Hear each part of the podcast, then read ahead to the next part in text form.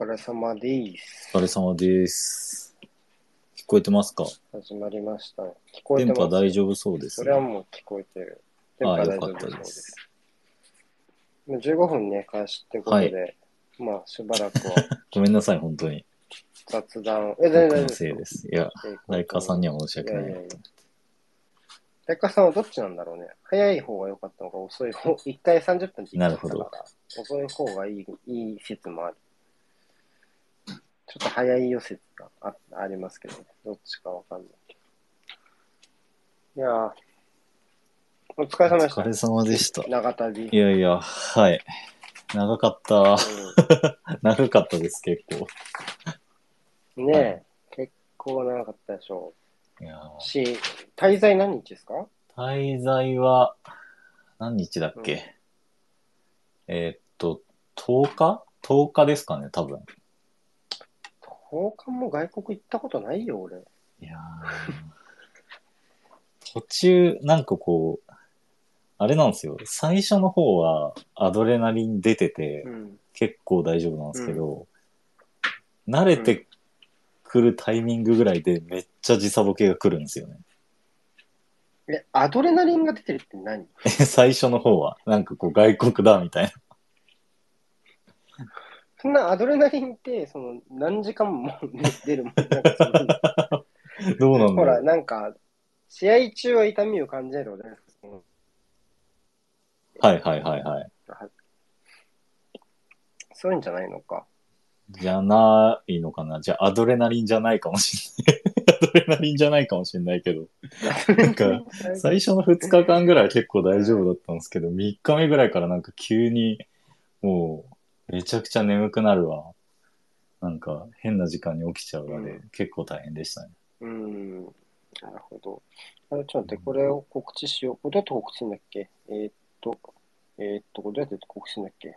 毎回、あ、ねなんか、始めたよ。転送ボタンの横のコピーリンクみたいなやつ。まあいいや、始めたよってした。はいから、これでいいと思います。はい。大丈夫かな。はい。まあ、そんな感じで、まあ、10日間ですか。で、10日間時差ボケ、日本に帰ってきてからの時差ボケは大丈夫ですか？まだわかんないっす。あ、ほらほら確かに。今眠いの？今眠い今は、まだ全然眠くないから、多分、時差ボケ中なんでしょうね。うん。やばいな。そうか。いや、着いたのが5時なんで、うん。夕方の。夕方のね。うん。うんうん。だから、なんか、普通にその前までは飛行機真っ暗になるんで寝てましたし、ちょっと。うんうん。だからもうなんかあそこでこう、睡眠取ったような感じになってて、うんうん。今は全然もう普通に昼って感じです。それはあんまり良くなさそうだよくなさそうです傾ね。あんまり、俺2回、まあ、ちゃんと大人になってから外国来たら2回だけど、うんどっちもハワイと、ハワイとロンドはいンに1回ずつで、どっちも時差ボケなかったえ、ね。ないって何それ？すごっ。ない。え、ほぼない。えーえほぼないって、え変かな？ほぼない。いや変、変化はわかんないけどすごいと思う。特にハワイとかって逆じゃないですか？ああ、そうですね。なんでだろう。な、なんか、全然く、そ時差ボケに苦しんだ記憶がないかな。そっか、うん向こうで、その日本時間で生きてるとかじゃなくて、そんなことしないよ。だって結婚式で行ったのも友ああ、そっか。達 そんなの生きていけないよ。多分ハワイ、あと昼動かなきゃ楽しくないでしょ、確かに多分夜だけ。はい。そんな感じでね、はい、やっておりますけども。じゃあ、まあ、ちょっとちょいちょい話していきましょうか。そうもうね、15分も過ぎましたからね。よろしく、皆さんね、たくさん来てくれてよよろしくお願いいします。す。はい。というわけで、まあ、えっと毎回恒例の、えー日本代表の定点観察ということで、まあ、9月編です9ね。月編えっと、もう、選考前最後の2試合。そうですねまあ、昨日こうメンバー発表、今日の朝か。今日の朝メンバー発表が11月1日っていうふうに、11月1日うんね。決まったんで、まあ、それまでの最後のテストマッチということでした。はいはいはい。まあ、とはいえ、うん、その、まあ、ちょっとこれは確認になるんですけど、はい、まあ、6月の定点観察のとか、うん、まあ、とかでも話しましたけども、うん、今回はワールドカップまでのスケジュールが異例ですよね。そねその直前にまとまった期間が取れることがないという形なので、まあ、ちょっとその、なんだろうな、えっと、メンバー、まあ、なん今こうメンバーを選んでいる時期じゃないというか、そうね。なんかちょっとこう意味合いが違ってきてますよね。これまでのその直前の、その発表前の。うん、え要はメンバー発表の段階が、その、なんていうかな、チーム作りとちょっと、いや、あべこべになってるっていう。なってる。そんな印象ですね。そうですね。まあ言ったらこう、いつも結構日本で2試合とか1試合とかやって、向こう行って2試合ぐらいやるじゃないですか。はいで、ね、結構こう日本で1試合やった後にメンバー発表みたいなパターン、ロシアとかそうだったんですけど。そうでしたね。うん、だから、なんか、その日本で1試合やるっていうのが今回に結構近いかなぐらいですね。ああ、なるほどね。うん、もう、極も極も極。だから、まあ今回すごいちょっと多めに人呼びましたけども、うん、30人でしたっけ、はい。で、まあ、これプラス、要はその、これまで呼ばれていたけども、えっと、まあ、事情で出られない人たち、怪我とかですね、大迫とか、板倉。あとは、えっと、板倉とかね、そういう選手。ですね。朝のね、うん、そういう選手たちの、えっと、を込みでの、まあ、メンバー選考になるかなっていう感じですかね。岩組はちょっと厳しいですかね、ここに呼ばれてね。西村とかね、個人的にはちょっと見てみたかったなっ、竹内さんもそうですね。まあ、あったかもなっていうのはちょっと感じますね。はいはい、万全なら。っていう感じですね。うん、はい。まあ、まあ、ただちょっとね、ここで試せなかったのでっていうところはあるかもしれないですけども。うん、で、まあ、というわけで、やっぱ川端さんの記事もありましたけど、やっぱりちょっと、もうメンバー選考、まあ、メンバー選考と当然その、なんていうのかな、うん、まあ、当然パフォーマンスを見て、序列を入れ替えることあり得ると思いますけど、メンバー選考っていう意味合いはやっぱかなり薄いんですかね、今回、ね、薄いと思いますね。その、大枠はもう決まってて、その序列もなんとなく決まってて、うん、その中からどういう形かっていうのを模索するにあたって落選者が出るぐらいな感じですかね。だからもう、その、当落っていうのは、どっちかっていうと、この戦い方で見て、その結果、なんかこう、いいいい選手だからとか悪い選手だからとかじゃなくて、まあバランスですよね、もう、ポジションの。だから、そういう意味では、そのバランスを見る試験であって、その、いい選手かどうかを試す試験ではないなっていう感じがします。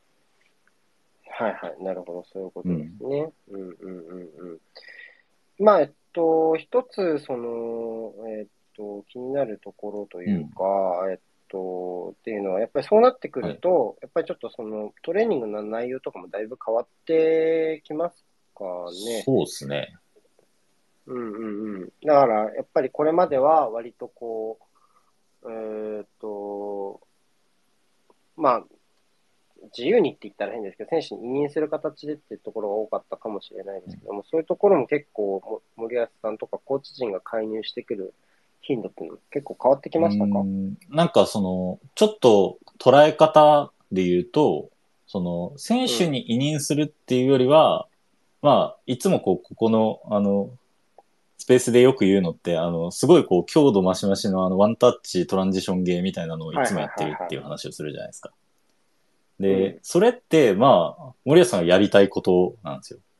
おそらく。うん、まあ、もう本当に常に練習でやってるんで。だから、そういう、こう、大枠まあ、その、ワンタッチで、奪ったらワンタッチで出して、ワンタッチでもつなげるようになってほしいみたいな、こう、全体的な狙いみたいなのはもともとあって、そこの大枠がありますと。ただ、まあ、提示するのがおそらくそれぐらいだったんですよね。あとは試合に応じて、こう、選手に応じて、ちょっとこう、なんか、バランスだけ調整みたいな。で、あとは、その、その中でどうビルドアップするかは結構こう選手に委ねられているというか。今回は結構その練習の中から、あの、ちょっとこう、なんだろう、その人数のバランスであったりとか、その、縦パスの入れ方の、こう、動かし方であったりとかっていうのが少しこう、メニューとしてまず加わりましたと。うんうん。で、なんかこう、一番わかりやすいとこから言うと、その、まあ練習メニューをなんかあれこれ言ってもしょうがないんで、なんかこう、共通認識っていうワードあったじゃないですか。なんかこう、三笘、前回で言うと、その三笘がちょっと難しい、その、まあ、それぞれの、こう、意思が共有できて同じない。絵を、みたいなね。うん。それだとなかなかこう難しいっていう話で、うんまあ、前回はこううんその中でどういうプレーをするかっていうことが試されてたのが前回で、ただうん今回は、まあそれをちょっとこう受けて、まあどうするのかなっていうところが注目点としてあるわけじゃないですか。で、まあ初日だったかな、二日目だったか、久保建英もなんかこう、やっぱ原則ないと厳しくねっていうような話をしてて、してましたね。うん。で、三笘も、まあ、その、あの件ってどうだったの？みたいな。いや、でもやっぱ思ったことは言わないとダメじゃないですか？みたいな、やりとりを、があって。なんかまあ、その、うん。若手選手中心にそういう動きがあり。うん、まあ、一方、その、なんでその若手選手中心に出てくるかっていうと、こう、彼らはこう五輪とかの代表に行ってたんで、ずっとフル代表の練習にいたわけじゃなくて、まあ、もっともとざっくり決まってて、遠藤とか中心に、まあこう、まあこう相手がこう来たらこうだよねっていうのを選手間で認識できていたのが、若手選手まではこう至ってないみたいなことになるわけじゃないですか。選手主導だとだからそこがやっぱむずいよねっていうのがなったのが6月。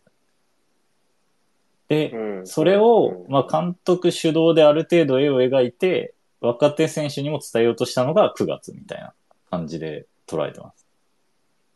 うん、6月に、まあちょっと、えーっと、監督、えー難しいなってなって、9月に、うん、ちょっと具体的にやり始めたっていうことなんですかね。そうですね。その結果、うん。まあ、あーその、主眼を置いてるのは、やっぱりその、なんか今まで、なんかその、選手主導って言っても、まあその主力、試合に出てる、最終予選戦ってる選手主導にはならざるを得ないじゃないですか。うん、それを、まあ、チーム全体に広げなきゃいけないよねっていうのは、どうしても、まあ、課題としては絶対出てくる問題じゃないですか。まあ、それって選手が変わると、監督が今までやってたとしても同じことにはなるとは思うんですけど、監督主導だったとしても、まあ、ざっくり同じ問題出てくるとは思うけれど、まあ、なんか、こう、無言の、あうんの呼吸みたいな感じで委ねられてたものを、まあ、ある程度こう、普遍させなきゃいけなくなったことによって、結構監督うん、が、あの、出始めた、出てきてるのかなっていう印象があり、で、うん。ただそれ、な、何をじゃあ指示してるのかって結構テーマになるじゃないですか。うん、じゃあ、どういうコンセプトを植え付けようとしてるのかって。うんうん、それが、なんか結構まあいろいろ話を聞いてる限り、その、アメリカ、エクアドルに対してどうやっていこうみたいな枠組みをケーススタディとしてやるのではなく、アメリカ、エクアドルに対して通用するような部分を切り取って、ドイツとスペインとコスタリカをその背後に見るみたいな。うんうん、なんかアメリカのビルドアップこうだけど、ドイツもこういうところはやってくるよ。まあでもドイツの方がこの差し込みとか早いだろうけどね、みたいな。ドイツのスカウティング映像とかを見せながら、それをアメリカ戦でちょっとやってみようみたいな感じでどうやらやってるっぽい。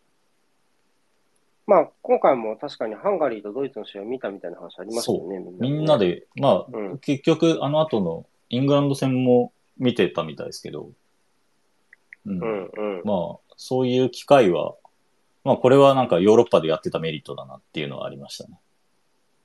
ああ、無理なくね。。みんなでまあ見見る。あの、普通に夕飯時にみんなで見ることができるっていうメリットはあったなっていう。これは別の話ですけど。まあ、そうだよね。まあ、日本で見たら、みんなで朝4時ぐらい。まあ、無理でしょ、それは。まあ、リアルタイムでね、見るならっうん。ていうことになるけど。まあまあ、そうですよね。確かにそれはいいかもしれないですね。うん。だじゃあ、ちょっと今の話で気になったのは、要は、こう、対、えっと、まあ、その、選手主導難しいねからの、監督主導でいろいろとやり始めて詰めていきましょうって流れ自体はすごい自然なものに思えるんですけども、あの、タイミングはどうなんですか？なんか、例えば今の話聞いてて、こう、お思い浮かびそうなこととしては、森保ジャパンが結構そういう、なんていうんですか、えーっと、戦術的な壁にぶち当たったタイミングって、まあ6月より前の段階にも結構いろいろまああったじゃないですか。普通に最終予選でもうんありましたしね。もあったし、あとは、えっと、まあアジアカップとかもうん。ですよね。カタールとか、まあもっと前の話であまあ東京五輪もそうかなっていう感じもするし、っていう感じで言うと、結構その、この6月っていうのを遅い、今まで何やってたのって感じる人もいると思うんですよ、うん結構ね。そういう、その、ここに着手するタイミングって点ではどうですか？竹内さんはどう考えますか？まあそこって本当に差し引きというか、うん。例えば、こう、まあ、練習が嘘をつかないっていう前提でものを言うと、このこの前のプレッシング強度であったりとか、まあ、うん。その、プレッシャーをかけた後の、奪った後の速攻みたいなのがハマりそうだった場面って結構あったじゃないですか、この2試合。シュートがうまくいかなかっただけみたいな場面も結構ありましたし。うんああいうのは、やっぱり、その、今までもう本当に必要にコンセプトとして、こうなったらこうっていうのを固めてたことによる、こう、うん即興なんですけど、即興じゃない。練習でずっとやってきた形。っていうのが出たとも言える。。うん本当は、その盤面で合わせて、そのカチッとやった結果、あれが出るのが一番いいのは間違いないんですけど、その、うんそれをこう同時に練習することってなかなか難しいじゃないですか。そのうん盤面を合わせての強度を上げる練習ってなかなかこうコンディションが揃わないとできないんですけど、少なくとも最終予選ではできないし、そのまあアジアカップとかは本気でアジアカップを取りに行ってたんだったら、カタールのあの、何 ?3142 みたいなのは、はいはいあの普通に別の試合でもやってたんで、合わせてほしいな、みたいなのはもちろんあるんですけど、い。うんうんうん。まあまあまあ、遠藤航がいなかったりとかなんかいろいろ、あああの場面自体切り出すと、ちょっと、またその遠藤の怪我っていうのがテーマとしては出てきちゃったりしてて、結構むずいですけど、だから、そこが、まあ、遅かったっていう結果になるのは、ワールドカップで、それが出なかった時かなっていう気がしますね。なるほどね。うんその、それをやってきたことが、その盤面を合わせた時に出せたっていう実績にはなった気がするんで。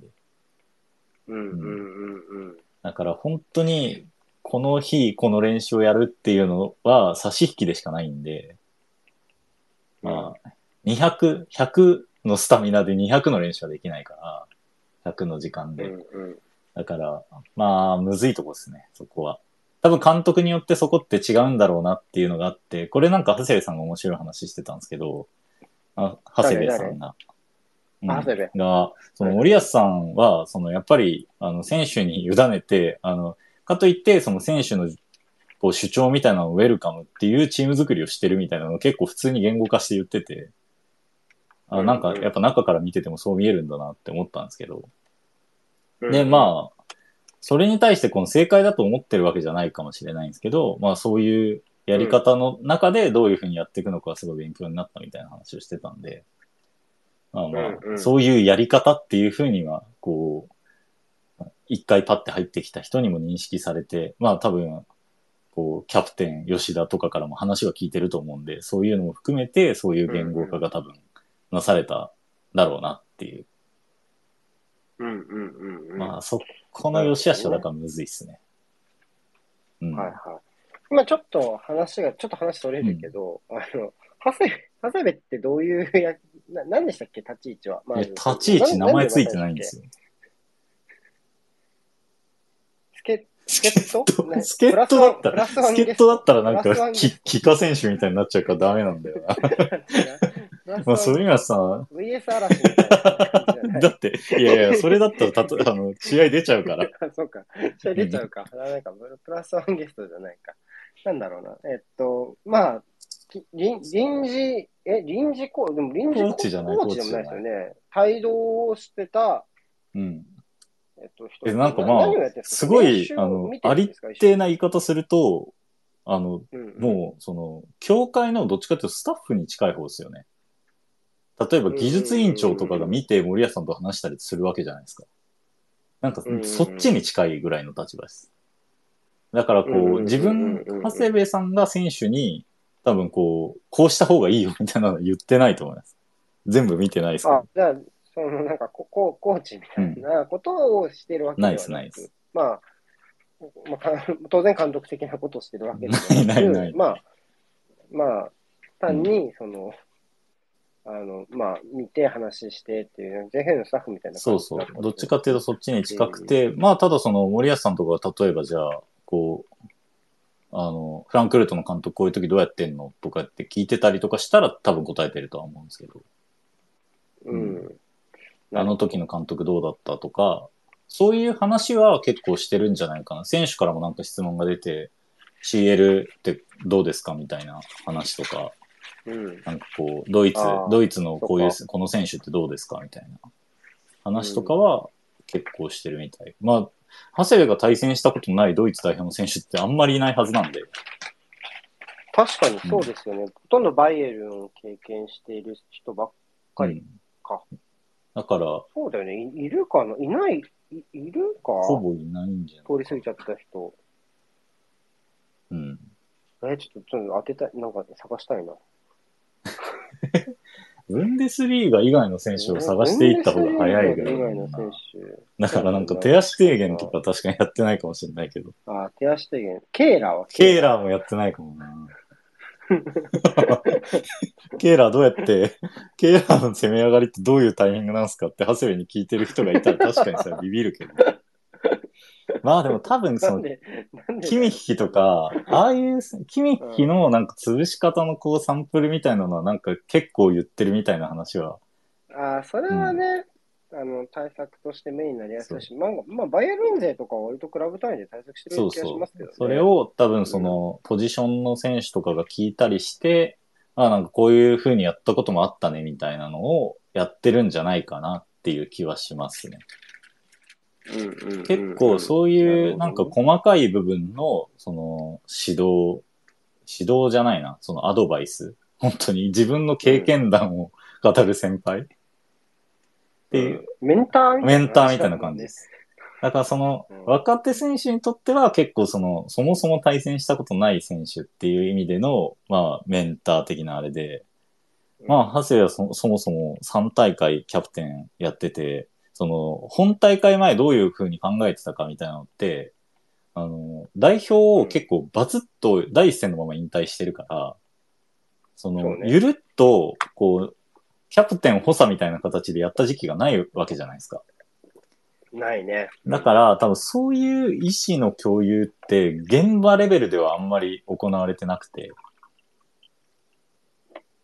だからそういう、そういう意思のその、まあ本大会前ってどういうふうに、まあこう、この時期、どういうふうにそのチームまとめる振る舞いをしていたかであったりとかって、その、うんうんうんキャプテンとして見せてた姿でしか多分見せてないんですよね。ああ、なるほどね。はいはいはいはい。その、引き継ぎみたいなないないないそうですね。まあ、うんその吉田に個人として行われてるみたいな話で、でもなんか、なんだっけ、アベマかなんかのやつで、ハセさんそういうの意外としないですからね、みたいな話もしてたし。あんな公務員みたそ。いうな。なんかまあ、そういう意味でも、まあ、吉田、川島、長友みたいな、こう、チーム全体をこう、意識せざるを得ない立ち位置の人とかは、本当にいるだけでやっぱり全然違うみたいな。なるほどね。話をしてうんたんで、まあそういうこう、ベテラン勢のメンター的なうん意味合いは絶対あるだろうなっていう感じはしましたね。まあ、あれですね。まあ結構ね、長谷部監督みたいな雰囲気になってたりもしましたけど、まあそういうのはちょっと違う。まあちょっとそこは、その、なんかあえて言うと、オーラは、やっぱり森保さんがあるじゃないですか。だから写真で並んでたらそう見えちゃうのはしょうがない。そうだよな。おっちゃんやもんな、そうそうそう森保さんって。長谷部はおっちゃんじゃないもんな。で、しかもなんか、あの、森保さん普通に JFA ジャージで、めっちゃなんか、かっこいいコート着てたじゃないですか。いや、これずるいってって思った。そうね、確かにな。そう素材になっちゃってそうそうそうなんかもうなんかブンデスとかにいる若手監督の風格があったから、確かにな、青年監督っぽいな。だからまあ、でもすごいな。うん。確かによく考えてみると、こう、キャプテンを退いた後 CL に出るってちょっとやばい。やばい。普通にしかもうん、4年目ですからね。4年、4年目 ?5 年目か。キャプテン退いてうん。5、そう5年目の年ですからね。丸4年が経ってるんで。そうか、そうか。うんうんうん。だから、まあ、ちょっと、うん。まあ、想像でしかないですけど、その、一応どうなの？代表への思いとか変わってないの？みたいな話はしてるとは思うんですけどね、どっかのタイミングでは。まあ、してるでしょうね。誰かそれは。さすがにここに来てるってことは。これはもう全然想像でしかないですけど。で、多分なかったからこういう風な合流の仕方になったんじゃないかなっていう気はしますけどね、さすがに。そうだってそうしてなかったら、ら、むしろそっちの方がやばくないですか、?CL 出てる。チームのリーダーに。まあね。まあ、後でちょっと話をしようと思ったけど、ちょっと3バックもね、やってたりすそうそうそうると、と、うんね、長谷部は、みたいになるしね。だっ、て、最後のあの、ね、最後の5分とかの3バックの投入の人として最適解じゃないですか。うん。いや、もう間違いない。だからまあ、そこはしてない方が多分変だ。変っていうかなんか、あの人引退したのかなどうなのかな 声かけない方がいいのかなってなってたらなってたで、そっちのが心配だから。うんまあ、逆にクリア、代表に対しての立場がクリアだから、その、こういう場に、オフィシャルに現れ、そうそうそうそうなそれはね、あの、これも全然別の話だけど、板倉と浅野だけ見に来てたんですよ。あの、代表戦を。選手でね。うんこれもまあ、クリアだからじゃないですか。普普通。に、まあなんか前は落選した香川が見に来てみたいなのもあったあったね。あったあった。まあ、それはそれでですけど、まあ、板倉浅野が見に来ることに関しては、なんかもう、こう、あの、怪我人で、当確の怪我人みたいな感じじゃないですか。うん。だから、まあ、そういうのもちょっとこう、あるよなとは思いましたね。そうね。なるほどね。うん面白いですね。他になんか練習のところで気になった話とかってあえっりますと、まあ、これシステムの話になるんですけど、その、うんうん。えっと、ざっくり言うと、初日合流します。月曜日に合流します。で、2日目練習します。初日練習して、初日はでも、まあ、しリーグ戦終わったばっかりだから軽めで、で、徐々にこううピッチ上げていくわけじゃないですか。そうですね。まあ今の代表は、その試合の2日前までは非公開なんで、1日前、2日前は。うんだ。から、火曜日の練習っていうのがこうキーになるわけですよ。毎え回。っと、試合が木金曜日えー今回は金曜日だから、えっと、2日前と水曜と木曜の練習は非公開ってね。だから、まあ火曜日の練習しか見れないわけで、で、そこで、ただその、もう全員入って、えー、4231でやってたんですよ。うんだからもうここで4231今回やるんだなっていう話になったわけじゃないですか。でもざっくり夫人もで、なんとなくこう出てて。まあ久保とかこう、あの辺が、久保堂安とかが別メニューだったんで、スタメンは読みにくい部分はあったんですけど、はい。ただ、まあ、4231で組んで、11対10みたいな形でやってたんですけど、で、そこでもう4231やるんだなっていうことがみんなわかるから、4231のメリットどういうのかって、433から4231に変えるっていうのはどういうことなのかみたいな話が当然出るじゃないですか。で、当然出ること分かってやってるわけじゃないですか、それってもう。うんそうでしょうね。別にだって、本当に隠したいなら、水木でやればいいもんね。だから、まあ、そこの辺も含めて、ちょっとこう、なんか、大きく取り上げてもいいシステム変更だったんですよね。チームとしては。そうでしょうね。うん。むしろ取り上げてほしいというか。うん。だから、なんかまあ、ドイツさんこういうのやってますよっていう。ドイツで、ドイツで4231やってますよっていうのは絶対、まあ、知られていいこととして、し、まあ、見てくださいよっていう感じでやってるとは思うんで。で、あなたたちが結構バイエルンがたまに苦労してる鎌田とか出てますよみたいな。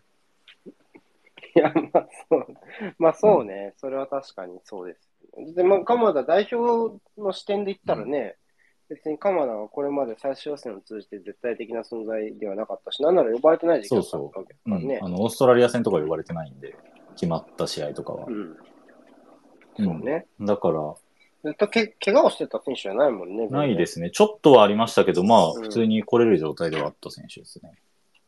ううんんだからまあ、あそこを、その4231にして、まあ見せるっていう風にして、で、その、うん。うん。まあこう選手が何を語るかも含めて、こう一個こううん。テーマになったっていうのは、まあ狙いはうん。これっていうものが一個あるわけじゃなくて、多分いろいろあるとは思うんですけど、オプションとしてなのか、その、煙幕なの。的なものもあるでしょうし、まうん。あ試合で急にやって何かっていうよりは、もう最初からテーマ性設定しといた方がいい。まあ練習もやりやすいし、まあ一日うん。練習無駄にするよりは、もう見せちゃった方がいいみたいなのまあねも多分あるだろうし、そこはもう本当いろいろあるとは思うんですけど、ただ、まあ言えるのは、その4231になった時のメリットは、もうとにかくこう攻撃に出るところっていう言い方をするんですよね。うん。この433だと、まあ、ウィングの出方は結構スッキリしますけど、その、うんまあ、森保ジャパンで本当はこう、奪って、フォワードにズバンって当てて、そこからカウンタースタートしたいわけじゃないですか。だからそこのサポートが欲しいわけですよね。でもはいはいはい、はいまあその田中を森田だったら、まあ森田が結構頑張って上がったりとかしないと、まあ、なかなかこう、もう本当にその8番として、プラスワンになってくれないといけないけど、まあ、トップ下がいれば、この前の鎌田のゴールとか象徴的ですけど、その、もう前にいる人が2人いるから、そこにどっちか当てちゃえば、その2人でカウンター完結させられるみたいなイメージ。うん。まあ、そこにこう、4231の狙いはありますっていうような話をしてたんで、まあ、練習っうん。うんていうよりはそのシステム論になるのかもしれないですけど、まあ、そこのこう、え、え、えというかやってほしいカウンターの動きっていうのも、まあちゃんと示されてたかなっていう気がしますね。練習から。うんうんうんうんうんうん。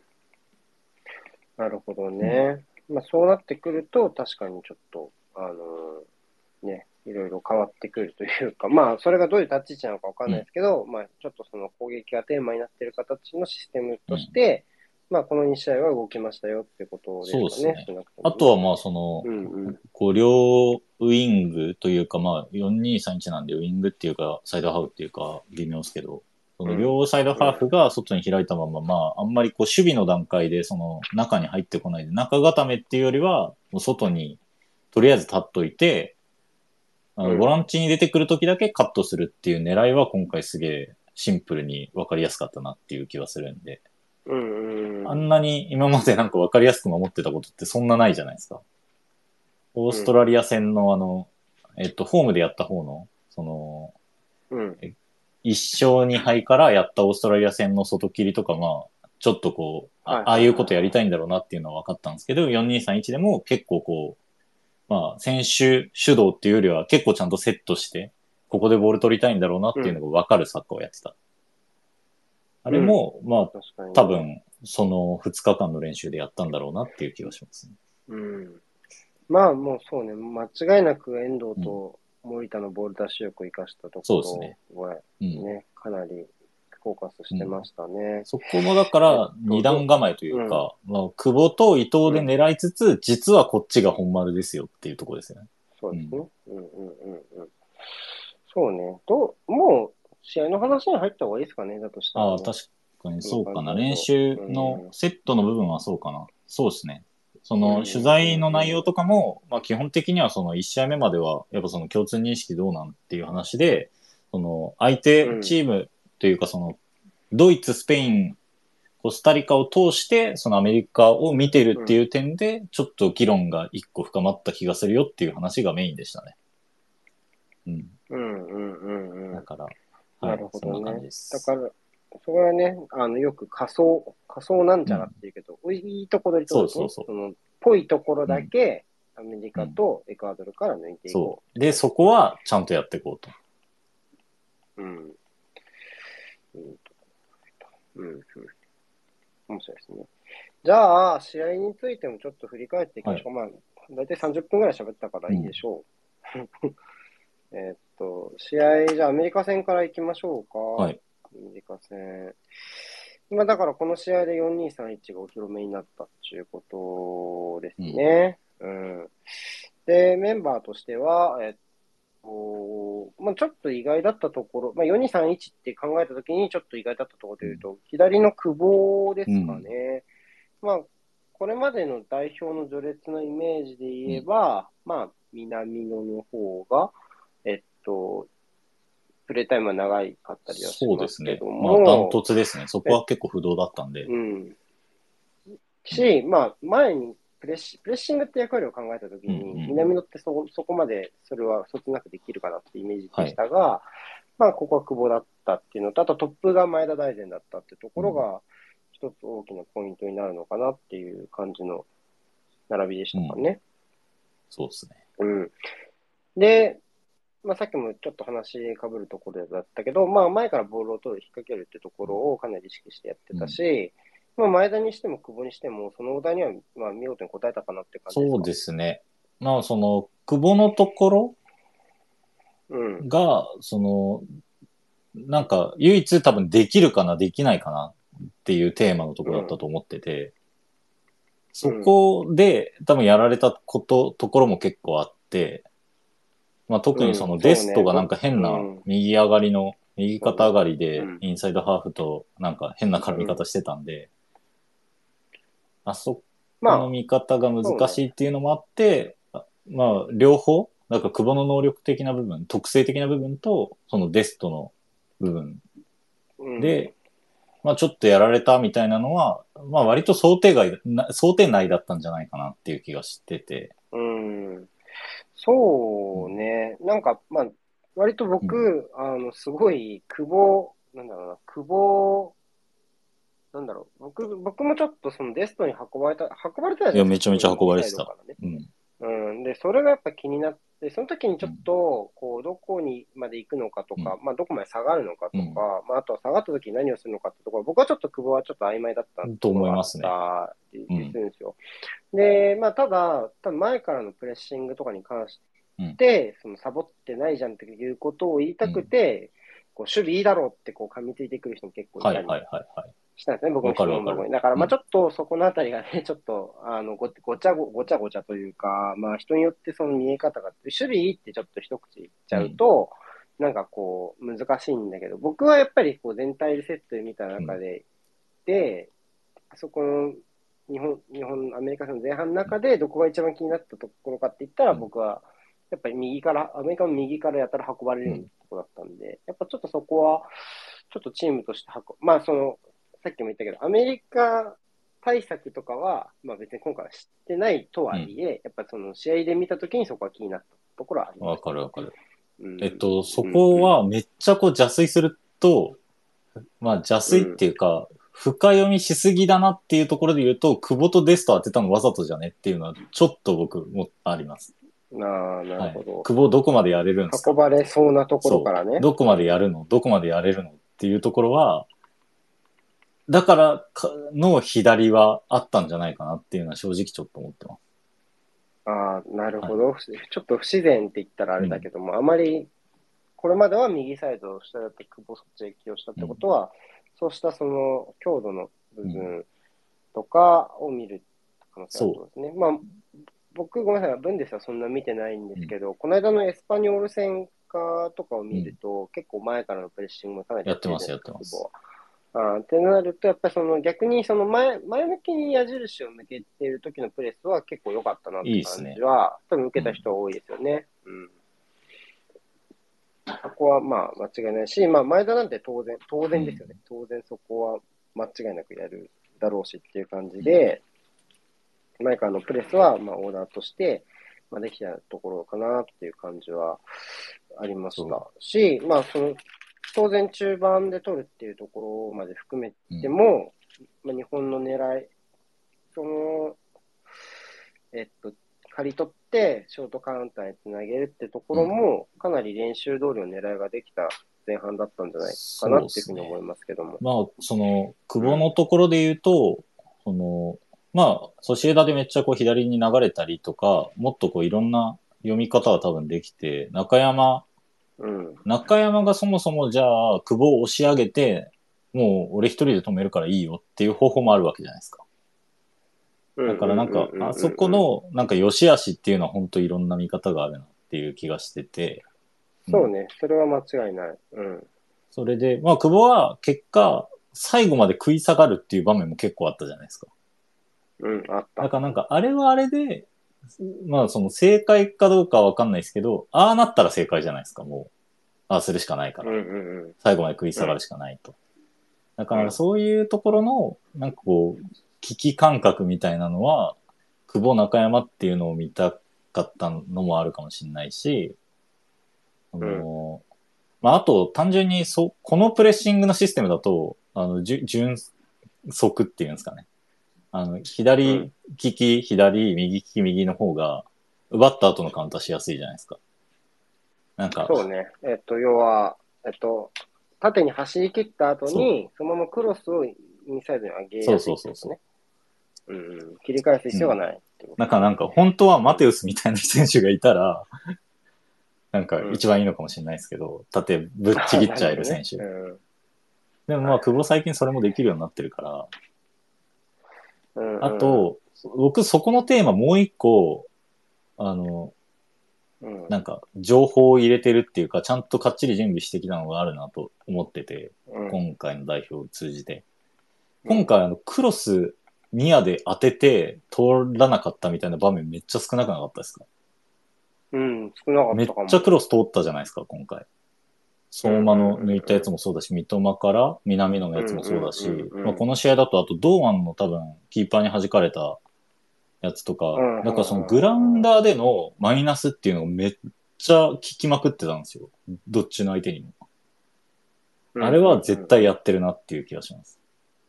うん。あの入り方。クロスを引っ掛ける。そうね。うん、左サイドをちぎった後のそのクロスの入り方と狙いっていうのは結構合わせにいっただろうなっていう気がします。うんそうね、確かに、ドイツもスペインもサイドバックかなり上げてくるから、サイドの後ろを取った後っていうところの折り返しっていうのはかなり重要になってくると思いますね。まあ、加えて言うと、ドイツは、さらにちょっとセンターバックは足がすごい遅はいから。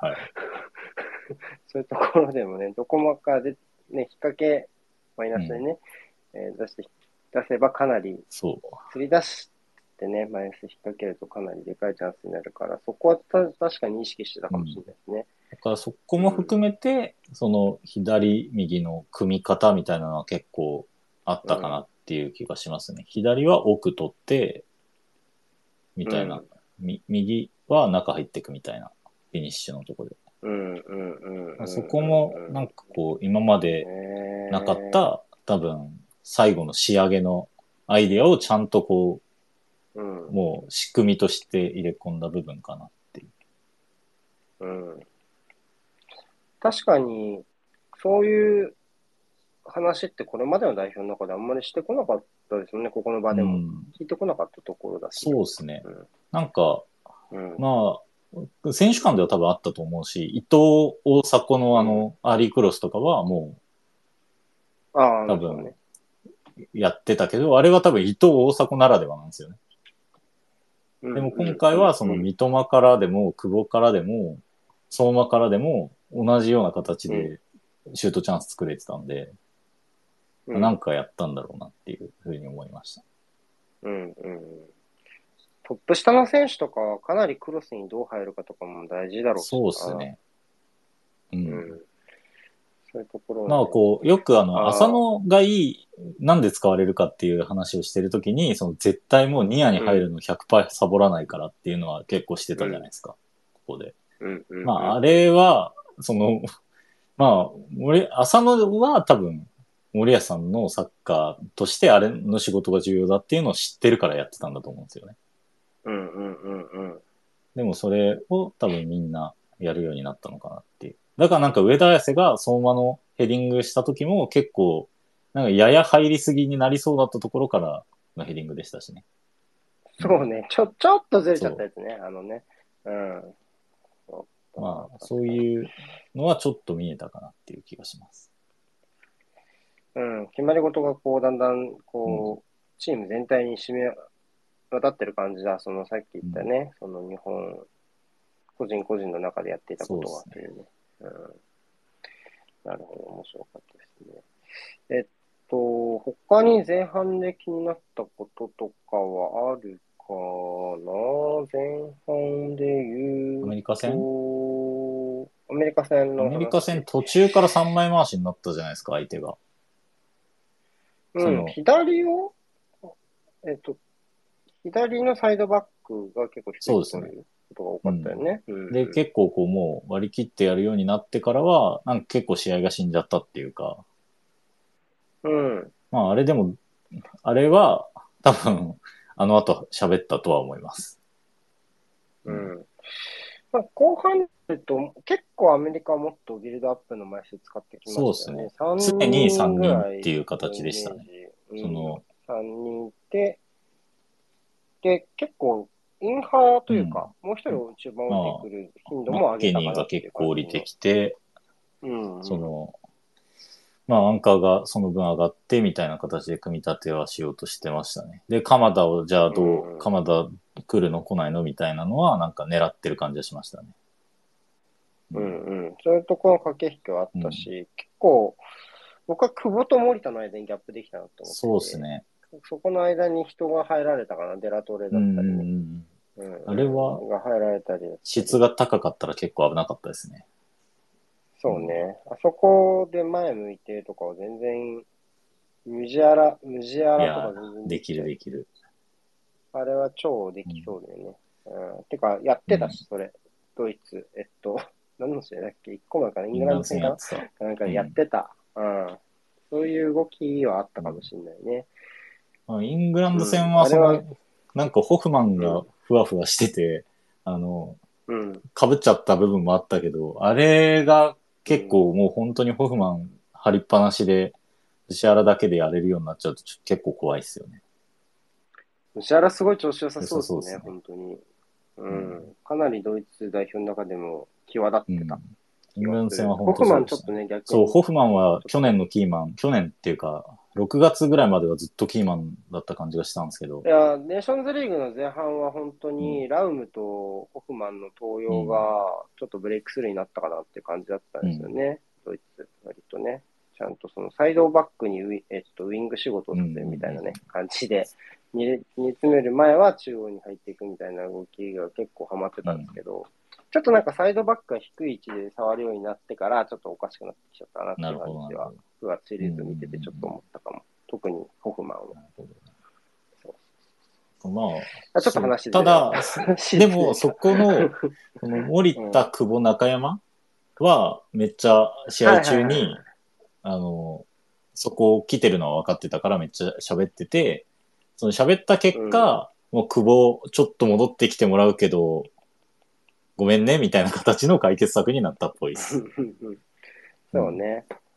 まあ、そこは試合中にやりながら修正していくしかないですよね。ただまあ一発で決めてくるからね、強いチームは。そうよね。うん。ちょっと、ちょっとあのそこに刺されて前、前向かれるまでやらせちゃうと結構、チャンスまではもう確保しなきゃいけない、相手のね。っていう感じなので、ちょっと怖いシーンではありましたし、まあ、ちょっと442ならではのスペースだからね、ねそそこにできるっていうのが。だから、例えば今度、それが532だったらね、あの、センターバックが出てするシフトもできるし、とか、まあ、インハーがそもそもそこに立ってるからとか、まあ、いろんな守り方も考えられます。まあ、ちょっと構造的な問題でもあったかなそうですね。うん。まあ、そこは、だからドイツっていうのが、うん、まあ、ドイツ戦でやるってなったら、入れとく、うん、どこまで予測して入れ、情報入れとくことができるかっていうところの戦いですよね、もう。うんうん。はい。で、あとは、まあそうね、そこのプレッシングがまずはまらなくなったことというか、うん、森田と遠藤のところで、えっと、より前で回収するっていう日本の狙いが機能しなくなったのが、まあ、その、後半にかけてあんまりこう試合が、えー日本ペースでなくなった大きな要因なのかなという気がします。うん。じゃあもう一つ後半のポイントになるところで言うと、町野はどうでしょうかね。町野の起用を結構驚いた人もいると思うんですけど。いや驚きましたね。僕も驚きました。うん。まあ、まあ、ベンチには古橋がいて、うん。まあ、まあ、結構いろんな選択肢がある中で、あれ、上田もベンチ入ってましたっけ、このシーン。上田はベンチ外かな。うんう。うんん。まあ、町の町野を選んだっていうことですね。だから、この試合では上田じゃなくて。う。うんん。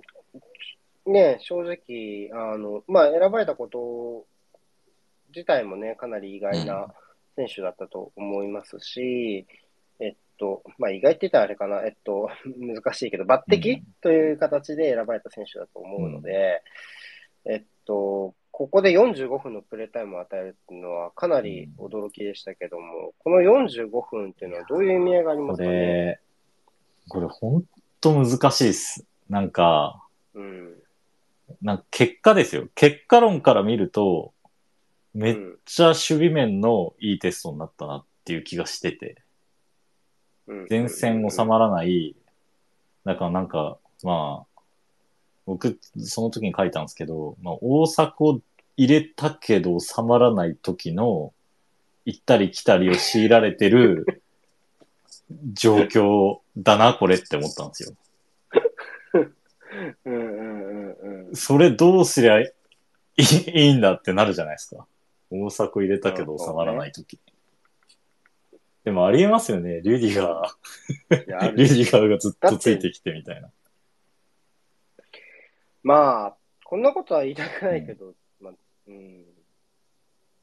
まあ、J リーグ、うん、だから、ブブンデスでトップじゃなかったしね、大迫は。うんだし、うんうん。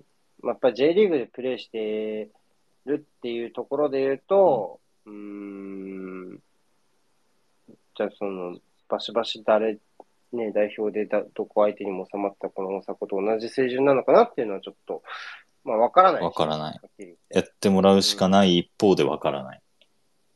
うん。だって、僕はちょっと最終予選見て、なんか、オーストラリアが結構厳しかったかなっていう印象をちょっと持っうん。気がするから、確か、あ、ここがこうなんていうんですかね、ちょっとあ怪しくなってくるぐらいなのかってちょっと思った記憶があるんですよね。そういう意味では確かに大阪に収まらない展開は大いにありそうだけど。で、結果そうなってたんで、まああんまかん、うん なんか別にそうだって決めつけてるわけじゃないですけど、まあうん、ちょっと、ちまあょっと、そうね。うん。うんこういうのありかなって思っったなっていうところですね。失礼ですけど。ああ。え、僕はなんかこう、どう、うん、もうちょっとこれも考えすぎかなって気もするけど、もうとっとと街の海外行ってこいよっていうあまあそれはあるそれは、あの、それはもう、それはもう4年半ずっとやってる。もうそれはもう全員そうですね。全員そう。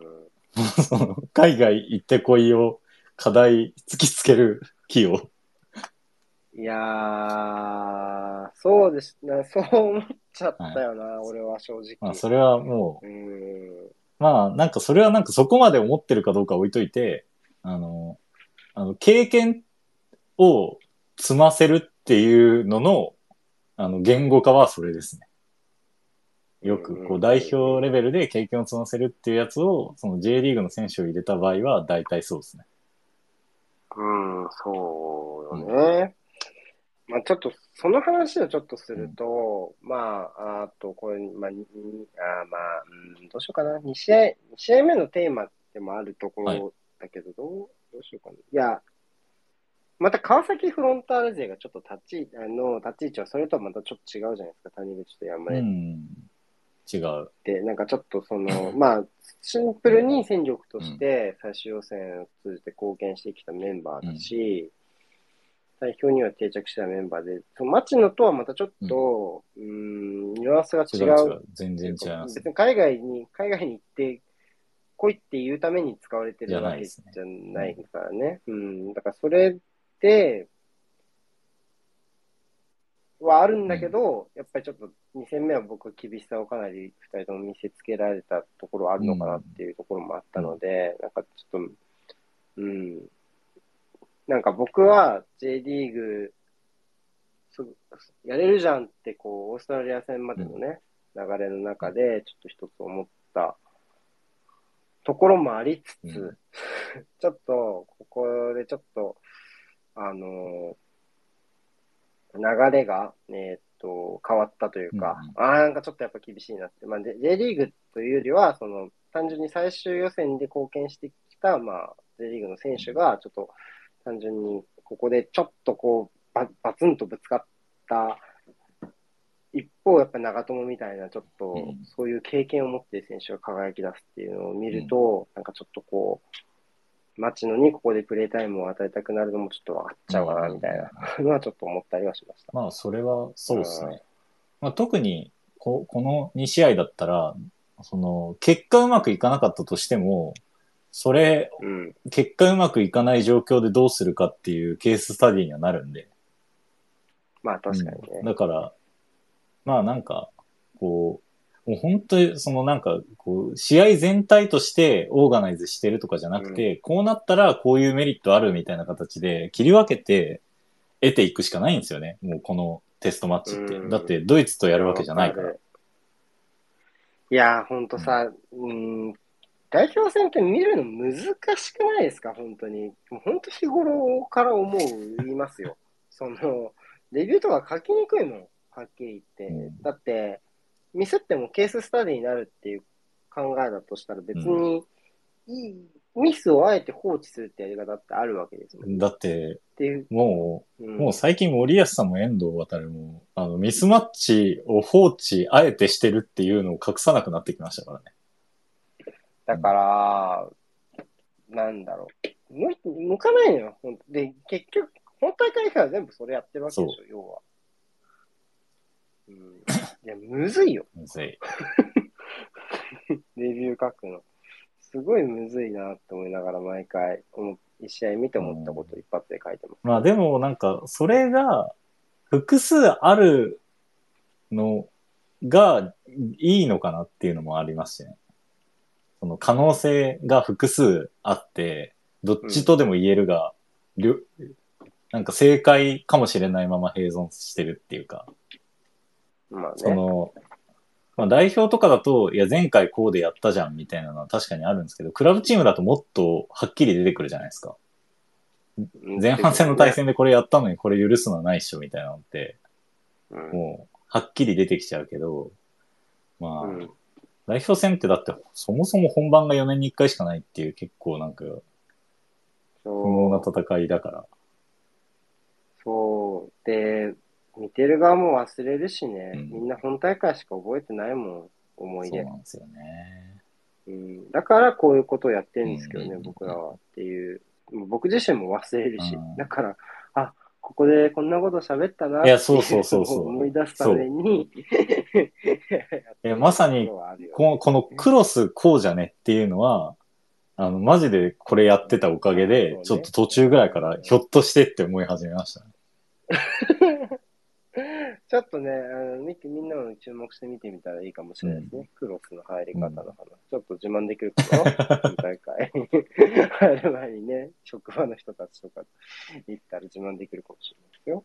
うん、はい。ちょっとね、話がまたずれちゃったけども。あ、でも、そのえっと、、まあ、えっと、山根谷口の話に戻すと、うん僕は、その、これがダメだったって捉えるか、山根谷口はこれがダメだった時に次絶対パワーアップして帰ってくるっていう絶対的な信頼があるなっていう、スーパーサイヤ人みたいな。その二人は、なんかこう、確かにね。壁を作るだけで、次絶対ちゃんとして戻ってくるから、まあ、ターンオーバーにふさわしい人材なんじゃないですか。うんうんうんうんうん。っていうのは思うかな。なるほどね。いやわかんないですよ。だって、カナダ戦で山根使ってみたくないですか、アルフォンソ・デイビスに。いやー、怖えなー。怖えなー、アルフォンソ・デイビス。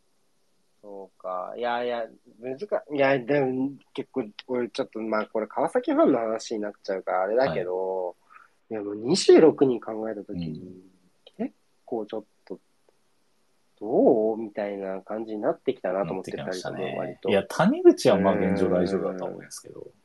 うん、俺もそう思う。けど、やっぱり山根の方だよね。まあちょっと、スーパーマン2人が 右サイドバックに来ちゃったから。しかもなんか、二人で出場機会分け合っていくみたいな こと坂井が言ってたから、嫌だな、この言い方と思ったけど。いやー、で、長友だってね、うん、別にやろうと思えばそうなんですよね。中山、伊藤弘樹がそっちで計算立っちゃうとねっていう。長友が両サイドバックのバックアッパーになっちゃう可能性があるっていう。そうそうそうそう。ってなると、4人、4人目だよ、みたいなね。2人目、3人目がマルチとはいえ、4人目っているみたいな。しかも、山根みたいに。山根が生きる展開が少なそうなグループステージだからね、単純に。ただ、序盤失点、うん、その、序盤失点でどうしようもなくなるパターンは結構考えられるくないですか？うんうんうん、もう多分山根はそこしか考えてないと思います。もう、あの、守備のこととか、もちろんその試合前の時点では守備って言うんですけど、もう本当にこう、アピールっていう点で言うと、本当あの柴崎の、なんか、イマジネーションパスに反応したシーンみたいな、あ,、あいうのを、ちゃんと点を取っていくっていうところに、あの、自分の生きる場所を見出してると思います。まあ、あそこに入ったこと自体も評価されされると思います。うん。うんそれはあるかもしれないですね。うん、そこをだ打ち出す。ちょっとそこは、ちょっと最後にもうちょっと聞きたい。うんスリーバックとかあるんでちょっと聞きたいな。まあ確かに確かに。ちょっと。先にじゃあちょっと、エクアドル戦の話をちょっとしましょうかと思ったけど、はい、ついでに先週起用のところで今質問来てるから、これ答えようか。はい、えっと、途中から聞き始めたので話してたらすみません。旗手選手をこの2試合で見たかったのですが、旗手選手の代表での現状の立ち位置ってお二方どう思われますか？ということでした。竹内さん、ちょっと質問でも答えてましたよね、これね。わかんないです。わかんないっす。そう、ね。わかんないっす、本当に。別にだって使ったらやると思うし。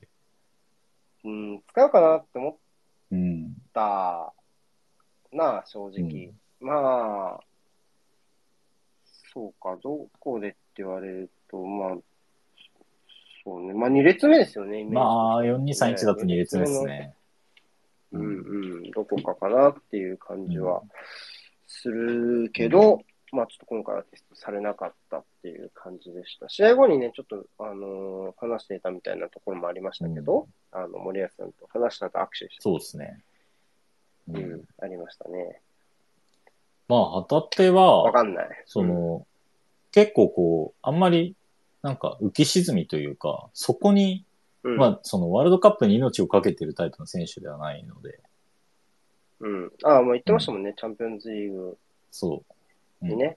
うん、っていうね、話。だから、まあ、その、こう、そう、もちろんその、なん屈辱的な思いはあるとは思うんですけど、まあ、それはそれとしてやっていくところにはなっていくとは思うんですけど、うん、まあ、ね、まあ多分、その序列の話で、まあ、今回だと、試すのが、その、三笘相馬とかもしょうがないじゃないですか。だからもう南の旗手のパターンしか多分なかったと思うんですよ。今回で交代する。うんね、ただ、あそこで遠藤航を入れて、あそこで遠藤航入れて、鎌田との修正の方に振ったじゃないですか。振ったね。うん。そっちのテストを多分やりたかった方に振ったっていうことは、多分本大会ではあんまり、もう、そのバランスの部分で、あぶれちゃったんだろうなっていう感じはしますね。うーん、そうね。やっぱちょっと今回ブレードでもらえなかった選手は、なんかのアクシデントがない限りはちょっと難しいかなっていう気はするかな。あとその、まあ五輪とは違って、そのポリバレント枠っていうのはもう必要ないんですよね。必要ないね。そこは結構いっぱいいるんで、特に後ろ。うん。し、まあ、メンバー登録の話は全然違うしね。まず前提としてその数、数がね。だし、交代枠も、あれ交代枠は5枚交代枠5枚です。でもその26人ベンチ入りなんで、そうですね。ユーロと同じですね。いや、多いよね。俺、これ、ちょっとあの、見てて、多いなって思ったもん。この、あの、なんだ。タクティカル あのね、ピッチ外に、ピッチ外に並ぶやつね。びっしーってやってて。で、なんなら、あの、俺、パッてスタメン見たと自分の作ったスタメン見たときに、初めなんか Google 多分バグってて、あの、街の97番とかになってて、すごいぐちゃぐちゃだったの。で、あれ？えベンチ外なんだと思ったら、何？もう、枠外に されてて。上田、枠外にね、コピーされてて、ちょっとね、全然気づかないなるほど。っていう。まあ、2試合目はね、もうそんなに選択肢がなかったですからね。その、権田、富安がいなくなって28になってたんで、あとまあ別名の前田大然と、うねあ、こう、ちょっとバックアッパー的に呼ばれたセコみたいな感じになってました。うんはいはい。なかなかね。えっと、エクア、じゃあちょっとエクアドル戦の話を少ししましょう。はいその後ちょっとまた個人の話とかしたければ追加にしましょう。えーっと、まずエクアドル戦で、えーっと、一つ一番大きなポイントになるのは、スタメンを全部入れ替えたっていうことだと思うんですよ。うん。まあ、これ宣言通りでしたね。前日宣言した通り、えっと、まあ、えっと、スタメンを全部入れ替えるよって話。まあ、えっと、権田に関してはまず離脱してしまいましたし、まあ、前田も別にってことで、ここの二つ、二人に関しては、と冨安また冨安か。もう帰っちゃったね。えーっと、三人に関しては、まあ、入れ替えるっていうのは、まあ、間違いなくやらなければいけなかったってことかと思うんですけども、結構、全部入れ替えるっていうこと自体が、あまりやらないじゃないですか、このタイミングでやる、うん、っていうところで、あのー総特会っていうところってどうなのっていう疑問が巻き起こったと思うんですけど、ここの意味合いってなんか読み取れたところはありますいやかーいや、どうなんだろう。やんないかっていうと、ここしかないじゃないですか。うーん。その、本大会でターンオーバーやる可能性があるんだったら。えっと、本大会ターンオーバーやる可能性があるとしたら、ここしかない。ここでしか、西その、第2チームを試す機会がないわけじゃないですか。だからまあ、うんうんうんうんせざるを得ないですよね。うん、まあなるほどね。まあ、例えばロシア代表で言うと、西のジャパンとかは、ポーランド戦とかね、そうそうそうそう。メンバーガラッと入れ替えたけど、全然ダメだったとか。まああれは多分、うん日本で1試合やって、2試合目、えっと、スイスかどっかでやって、3試合目、えっと、どういう順番だったかな？ガーナとやって、どっかスイスとやったのかな？で、その後にパラグアイとやったんですけど、西のジャパンはうん1、2を同じチームで3を幅に変えて、3が良かったから、3のメンバーが初戦にめっちゃスタメンで起用されたんですよ。うんその柴崎とか乾とか香川とか。うん、そうね。だからまあ、その3試合で見ると、どっかでは絶対使うじゃないですか。近くであれば。そうね。うん、でも、今回は1、2離れて3なんで、もう3は絶対直前に出場機会がない人とかを使わざるを得ないじゃないですか。うん、もうそこのテストは絶対必要なんで、そこの試運転というか。うん。だから、それを考えると、もうここでしかないかなっていうのは一個あると思います。う。うんんただその、なんだろう。それにしても、うんその、うーん、なんていうのかな。全員を試さなきゃいけないわけでもないじゃないですかっていうのもあるしね。うんそのまあ、今回、ちょっと若干きついけどね、その本大会の日程がいつもよりも。っていうのはあるにせよ、結構だからそこでちょっと気になった人多かったかなっていう気がしますけど、全員変える状況なんてあるみたいな感じ。うん全員変えないからこそ全員使っとかなきゃいけないんじゃないですか、多分。全員誰を変えるかは決めれないじゃないですか。うんうんうんその、その時になってみないと。うんうんだからまあ、ね全員使わざるを得なくて、で、その全員使った上で、どこをどうやったら修正できるのかっていうテストの試合だったのかなっていう印象があります。うん、まあ、後半に主力を投入した意味合いはそそこにあるのかなっていう気はう。で、遠藤、鎌田ってなんかこう展開変えれそうな二人。この、うん、が中盤のボールハンドと、まあ、前向きのカウンターの時のサポートやうん。で、まあ、相馬は、その、まあ、足、足、足が残るみたいな言い方の足。三笘の出力と、その、の補完みたいな。うんまあ、その大前提として、このチーム本当に左ウィングか右ウィングかは、どっちかはもうスーパードリブラーじゃないとやっていけないんで、それはもうプレイモデルとしてそうなってるんで、その戦術がないとかじゃなくて、うんもうそこはいる前提で作ってるんで。だから南野じゃきつかった。中島ならいけたけど南野できつくなって、懐かしい名前 になっちゃった。懐かしい名前になっちゃった。そうね。だからもうそこはもう結構ずっとそうなんで、もうしょうがないんですよ。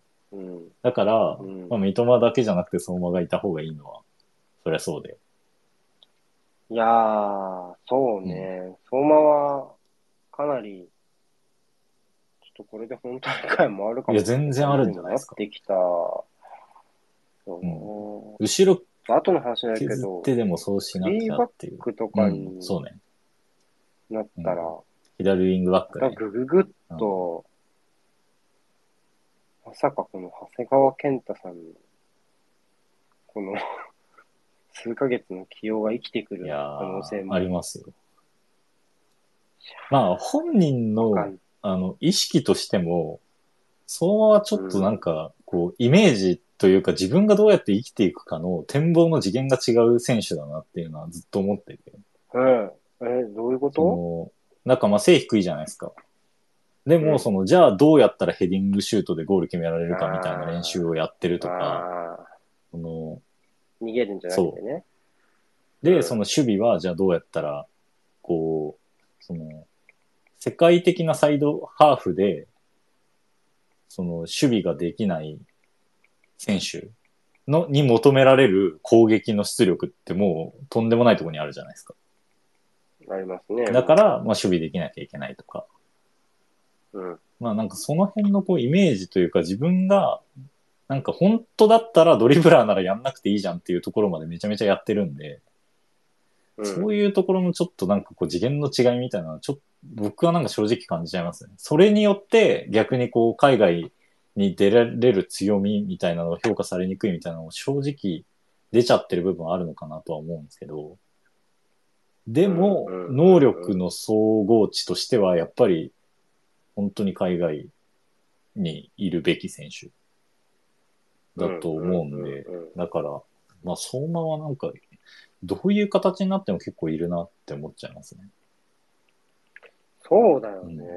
まあ、プレイタイム自体はどこまでっていうのはあるけど、ワンプレイ、ツープレイでも得点につながるチャンスを作作れる選手ですからね。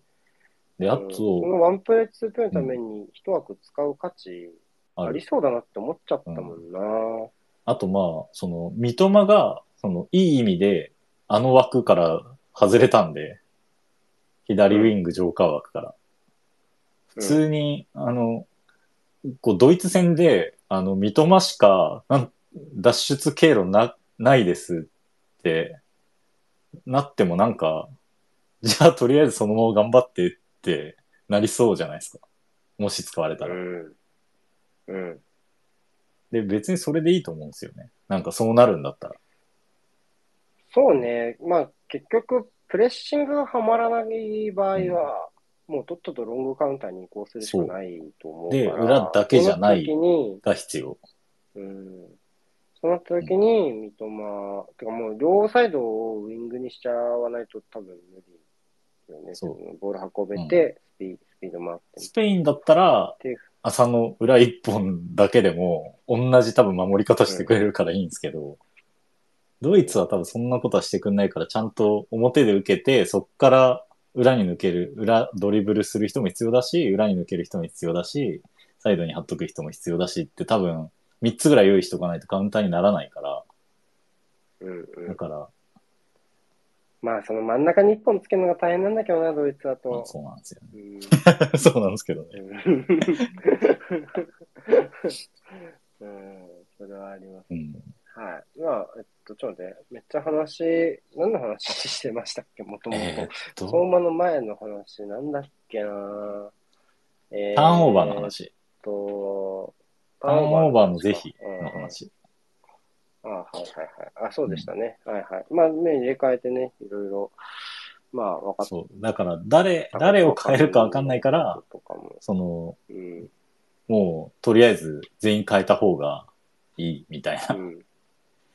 あの、まあ、ちょっと僕の周りは川崎サポが多いんで、ちょっとあえてこういう話をしますけど、例えばその三笘、三笘の、その、えっと、なんだろうな、えっと、が、この、ここのシリーズではほとんど鎌田とか、まあ、遠藤とかと一緒にプレーしなかったじゃないですしなかったっすね、結果的に。か。うん。なんか、だから、なんか、だから、ちょっと、不利だ、不利だいやいやいや。いやいや、なんかあるあるいやいやいや強化としてね。いや、っていう人もいあたんだけど、いや、いた、いたんだけど、い、や、いたよって話ね。まずちょっと聞いて、ぼ僕の意見じゃないようん。僕の意見じゃないけはいはいはど、いたけど、別にまあ、そういう、認まってもうそういう次元の選手じゃないですよね。ない。あの、ここ、で結果出せなかったらアピールできませんでしたじゃない。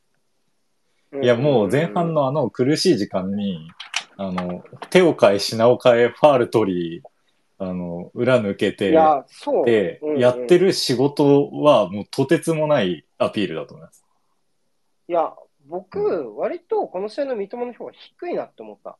むしろ、みんな。いや、相当良かったでしょう、ね。先発からだと、先発からだと、試合決められないんだっていう評価の人がすごい多くて、結構びっくりした記憶がありました。あの、やっぱり、まあ、点はね、取れなかったけど、あ、独力でやっぱこれだけこう、まあ、カステージョンに早い段階でイエローカード出せたのもすごい大きいと思うし、うん。どっかのタイミングで2人ついてくるようになるわけじゃないですか。そうなると悪とかいうところで、まあ、その上でファール取るとかもあったし、僕、この試合の三笘は、なんかこう、まあ、本人はね、これが実力みたいなことをおっしゃってたけどね、言ってたけど、うん、なんかそういうのというよりは、なんかこう、チームがチームとしての形を作れないときに、これだけ一人で形持っていけちゃうんだなっていう意味で、すごい良かったんじゃないかなっていうふうに思ったから、ちょっと意外だったかも。若干その、先発はちょっとどうなんだろうみたいな感じになったのは。先発で計算が立っ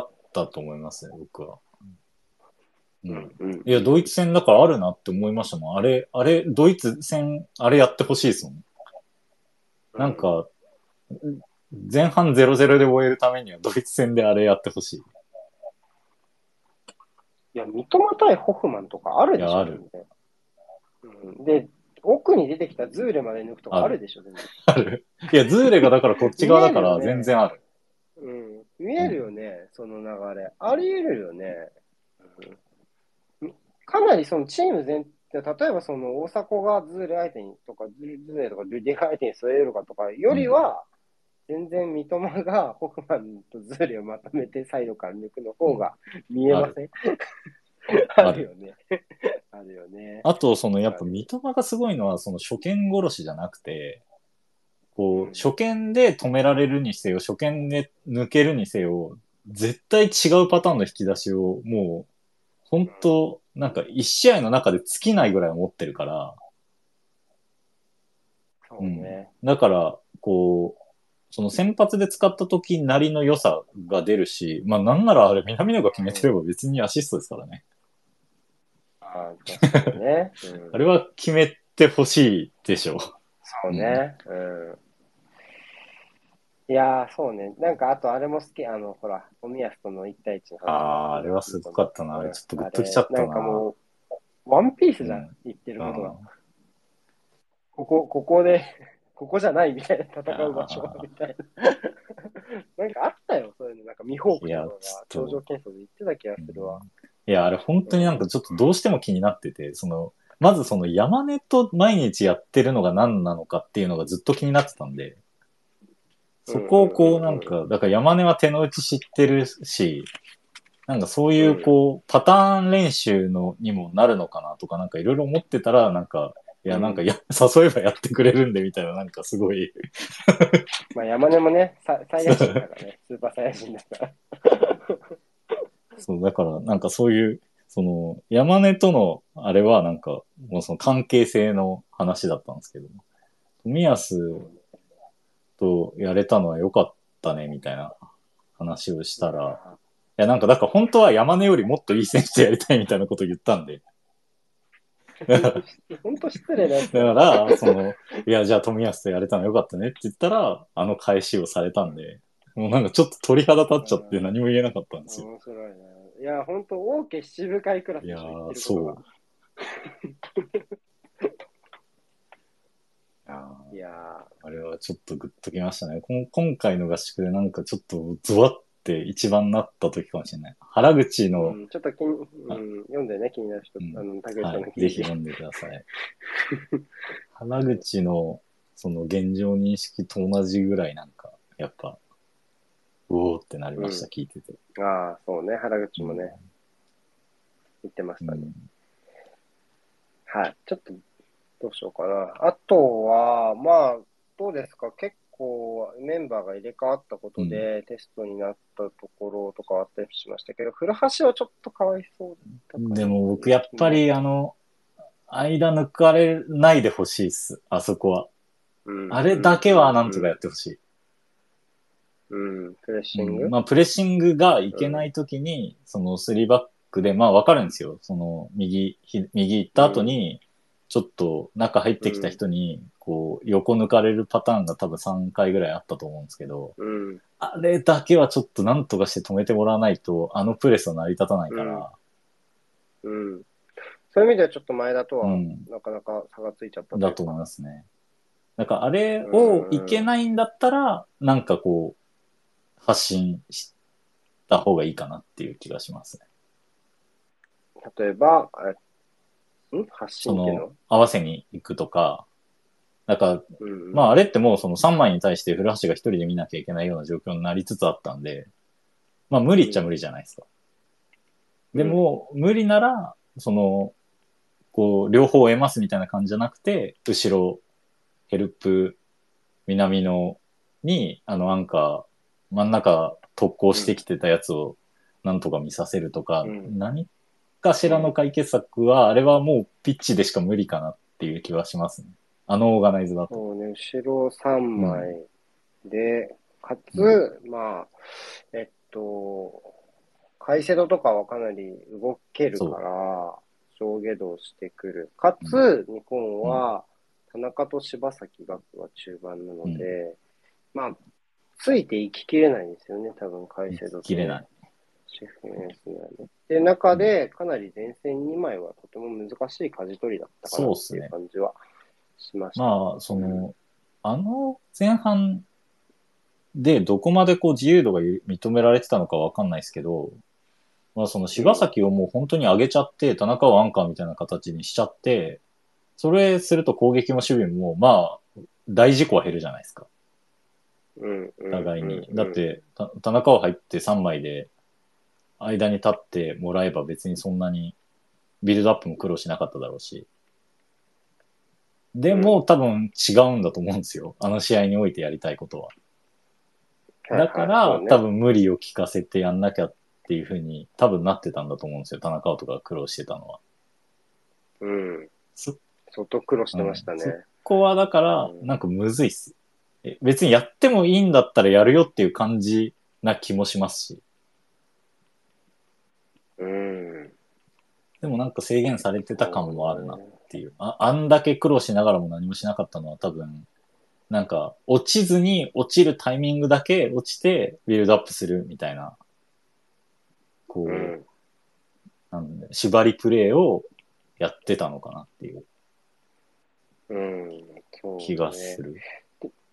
でもなんかこう、後ろを、まあ3枚、途中からね、アメリカ3枚にして、で、まあ1枚、まあ3-1っぽいビルドが続いたのは割とアメリカ戦の前半の途中ぐらいからと同じだった気がするんだけど、やっぱそういう中での、やっぱり、えっと、ボールをカットできる、運ばれる。まあもちろん相手が違う話なので、ある程度差はあれど、やっぱちょっとこう入れ替えると、特に伊藤と、あ、伊藤じゃない、遠藤と、えっと、森田。森田のところは、ちょっとかなり変え、4231で、ショートカウンター軸に置くなら、ちょっと変えられないなってのはちょっとうん。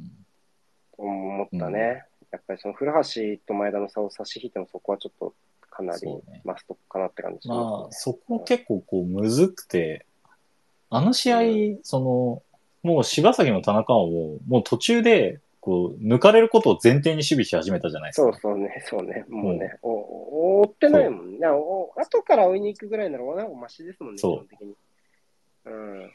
で、もうそれを決めてから、今までは、その結構なんか森保ジャパンの良くない試合、なんかあの、すげえ大敗したベネズエラ戦とか、この前のチュニジア戦とかって、なんかそこの割り切り度感はやっぱ足りなかったと思うんですよ。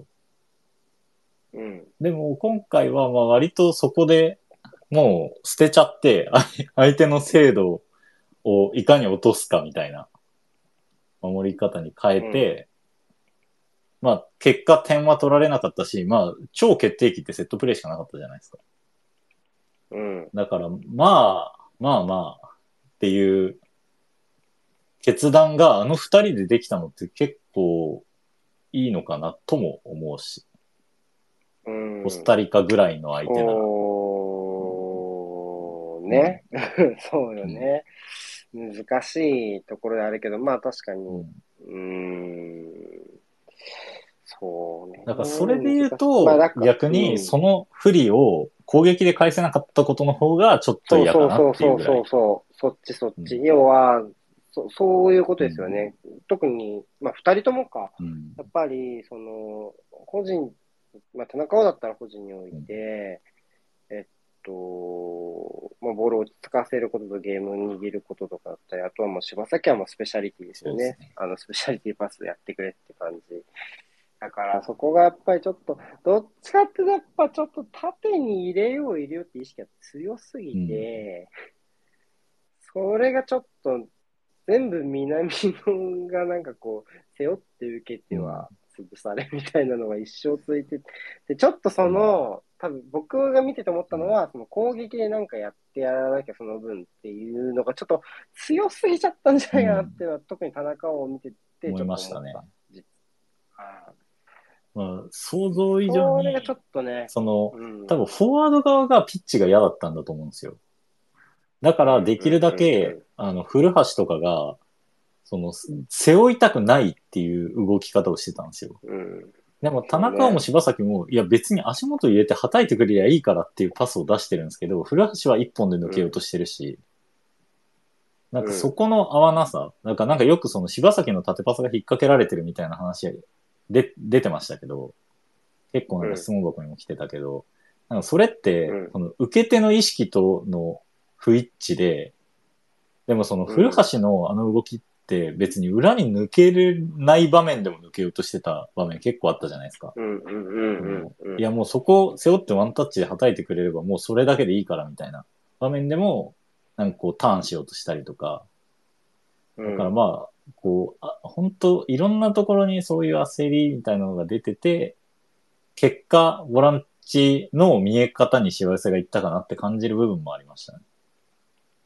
うん、なんか、それで言うと同じことで言うと、まあ、南野がロストしたって言い方もできたりもするしね、それで言うと、がむむずい。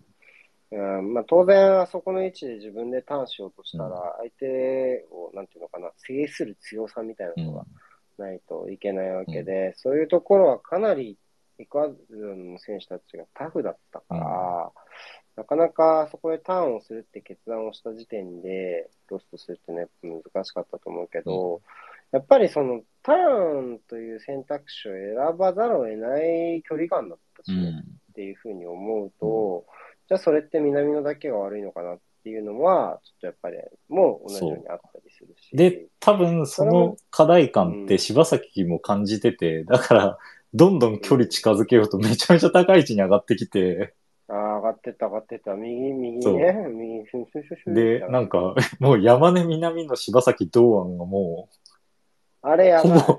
でろう、で、スーパー中央合体してて、さあ、しかも、いや、あれはでもちょっとやりすぎ。あれはちょっとシンプルにやりすぎ。だって、その、じゃあ、じゃあ、例えば、じゃあ右サイドから抜ける人作ろうで、右に流れんだったらいいけど、その、スタート地点が中央の縦パスなのは据え置きで、あれ始めたら、そらく、非カウンター死ぬだろってちょっと思ってた死ぬか。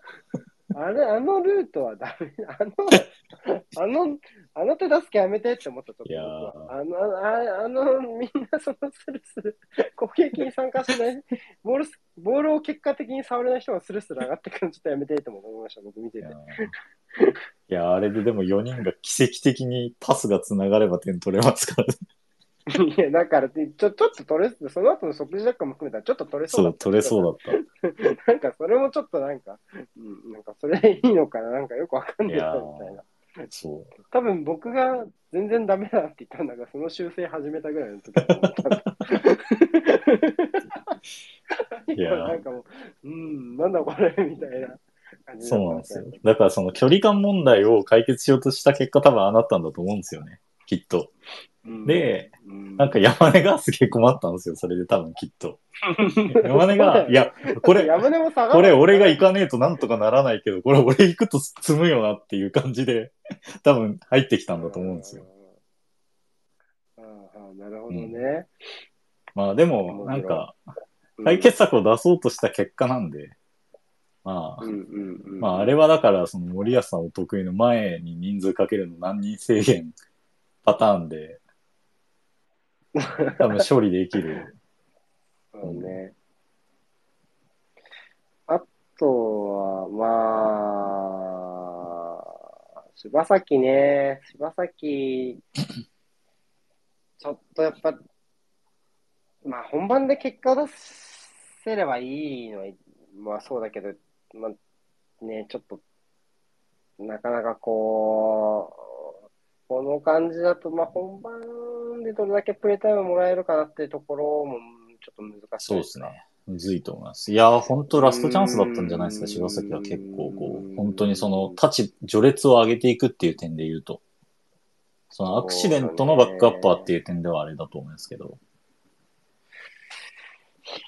いや、本当に俺これ、僕本当に、ちょっと川崎の大島と被るんですよ。あ代表の柴崎、ちょあ、はいっと。はいはい。そのまあ彼にしかできないことを、まあ、できそうなんだけど、やっぱその、試合全体で見て求め、森保さんも人気さんもね、強度すごい大好きだから、うん、強度を大事にする人選になってるし、そういう中で、まあ、うん、使いたい、惜しい、惜しい才能だけど、うん、やっぱその、試合を普通に進める中で支障が出るデメリットを、そこのメリットがなかなかこう上回れない、うん。ボールを持った時のメリットが上回れない。って、やっぱり2021年後半からの大島って僕のイメージはそんな感じだし、柴崎もちょっと似てるとこあるっていうふうに思うと、でもちょっとやっぱロマンあるじゃない？やっぱ。いやー、ありますよね。ねえ、だから頑張ってほしいんですけどね、個人的には。まあ、だから、まあ、入れないはないじゃないですか。こうなっうん、てる以上。うん。うん。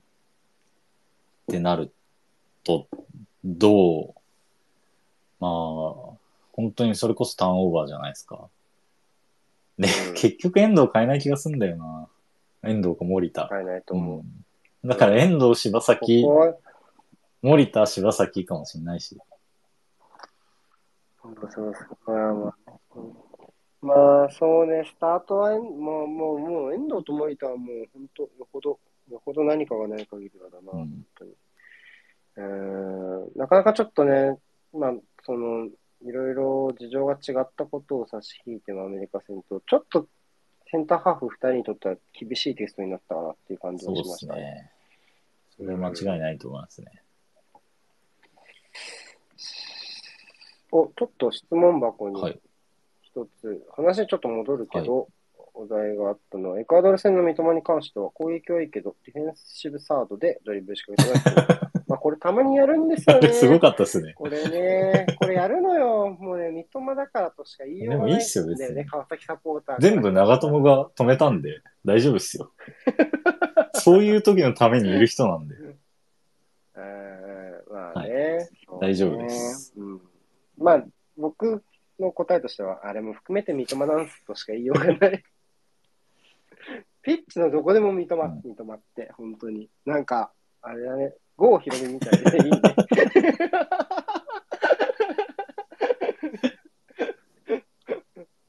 バラエティーでもめっちゃ全力でま踊るあでもな、みんなが、みんながそれ分かってるから、いいんすよ、郷ひろみで。ゴヒロミ、すごいね。いや、普通スーパーサイヤ人って言ったら長友なのに、俺らは山根と谷口のこと言ってるし、三笘のことをゴヒロミって言ってるのは多分ここだけだと思う。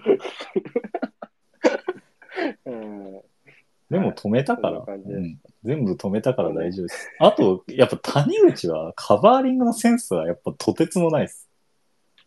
いやー、それはやっぱね、川崎で、ああいうの慣れしてる。死ぬ。うん、なんかもう、ブラック企業なんで、すごい。本当にすごい。うんあの、伊藤博樹が裏取られた時の、あの、左サイド出張、マジねで、左の裏、あれね。うんいや、そこまで行って、しかもワンタッチで普通に縦脱出みたいな。いや、うんあれ、車屋もやるんですよ、たまにいや伊藤、そう、伊藤のセンターバックはちょっと気になったよ、うん僕は、強度。ちょっとどうですか？僕は、ちょっと背負われすぎだとう思っん。た、若干。うん、か簡単にちょっとあの背負われすぎで、僕はちょっとオプション起用としても、ちょっと怖いかなと思いましたよ。他のセンターバックの方が優先していいんじゃないかなっていう、まあ、あとそのビルドアップの強みがやっぱ出せないんで、長友対角パスだからね、やっぱそこから。いると。うん。うん。それもそうだしね、うん確かに。だから、ちょっとそこも厳しかったかなっていうふうに思って。ねだだから、うん、センターバックで言うと谷口の方が TK を与えたって点ではすごい目立ったじゃないですか、はい悪い意味でね。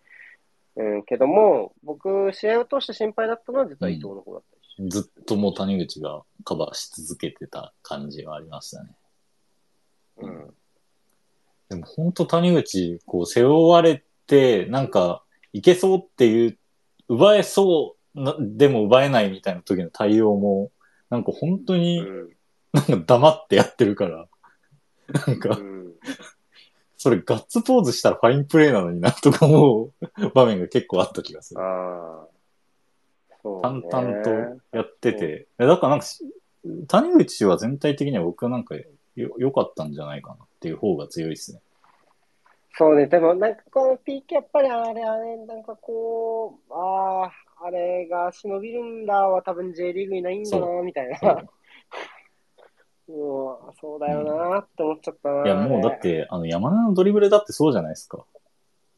あんな J リーグのドリブル、あんなわかりやすくカットインしますよ、カットインしますよって言ってカットインしてこないですよ。うん、そうだよ。いうん。前立っとけば大丈夫って思いますよ、普通。やー、あれはね、ちょっと感じたな、だから、あとなんか、あのクロスの寄せきれない感じもね、まああれで上げ、上げられないですん。上げられないもん。だって J リーグではクロスで山ね。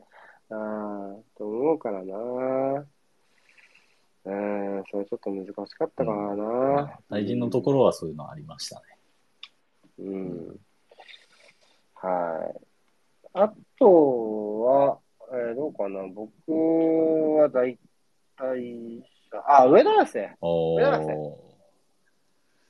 その、倉橋が嫌がってた仕事というか、を割と、僕は上田汗が入ってから、南野が楽しそうにしてたのが印象、やってた。うん。なんか、あれで前向いてボール持てるようになって、そうですね、南野が。で、僕印象に残ったのは、あの、右サイドでこう、外に流れながら、ああ、南野のね。印象に残った。あれすごかったあれ上手。あれ、多分体を当てすぎちゃうと、うん、僕が思ったのは体当てすぎちゃうと、うん、多分、その、飛ば、吹っ飛ばされちゃうから、うん、ボールまず逃がして遠い方遠い方に行きながら、プロテク、なんかボールすごい遠く遠くに置いてるなっていうふうに思ったし、それでなんかロストせずに結局あれ中につなげたじゃないですか。そうね。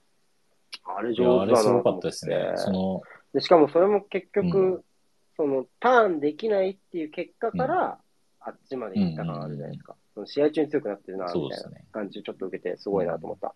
あれ、こう前半、なんか同じような場面で、同じようなっていうか、結構苦しい場面で古橋が特攻していった場面あったじゃないですか。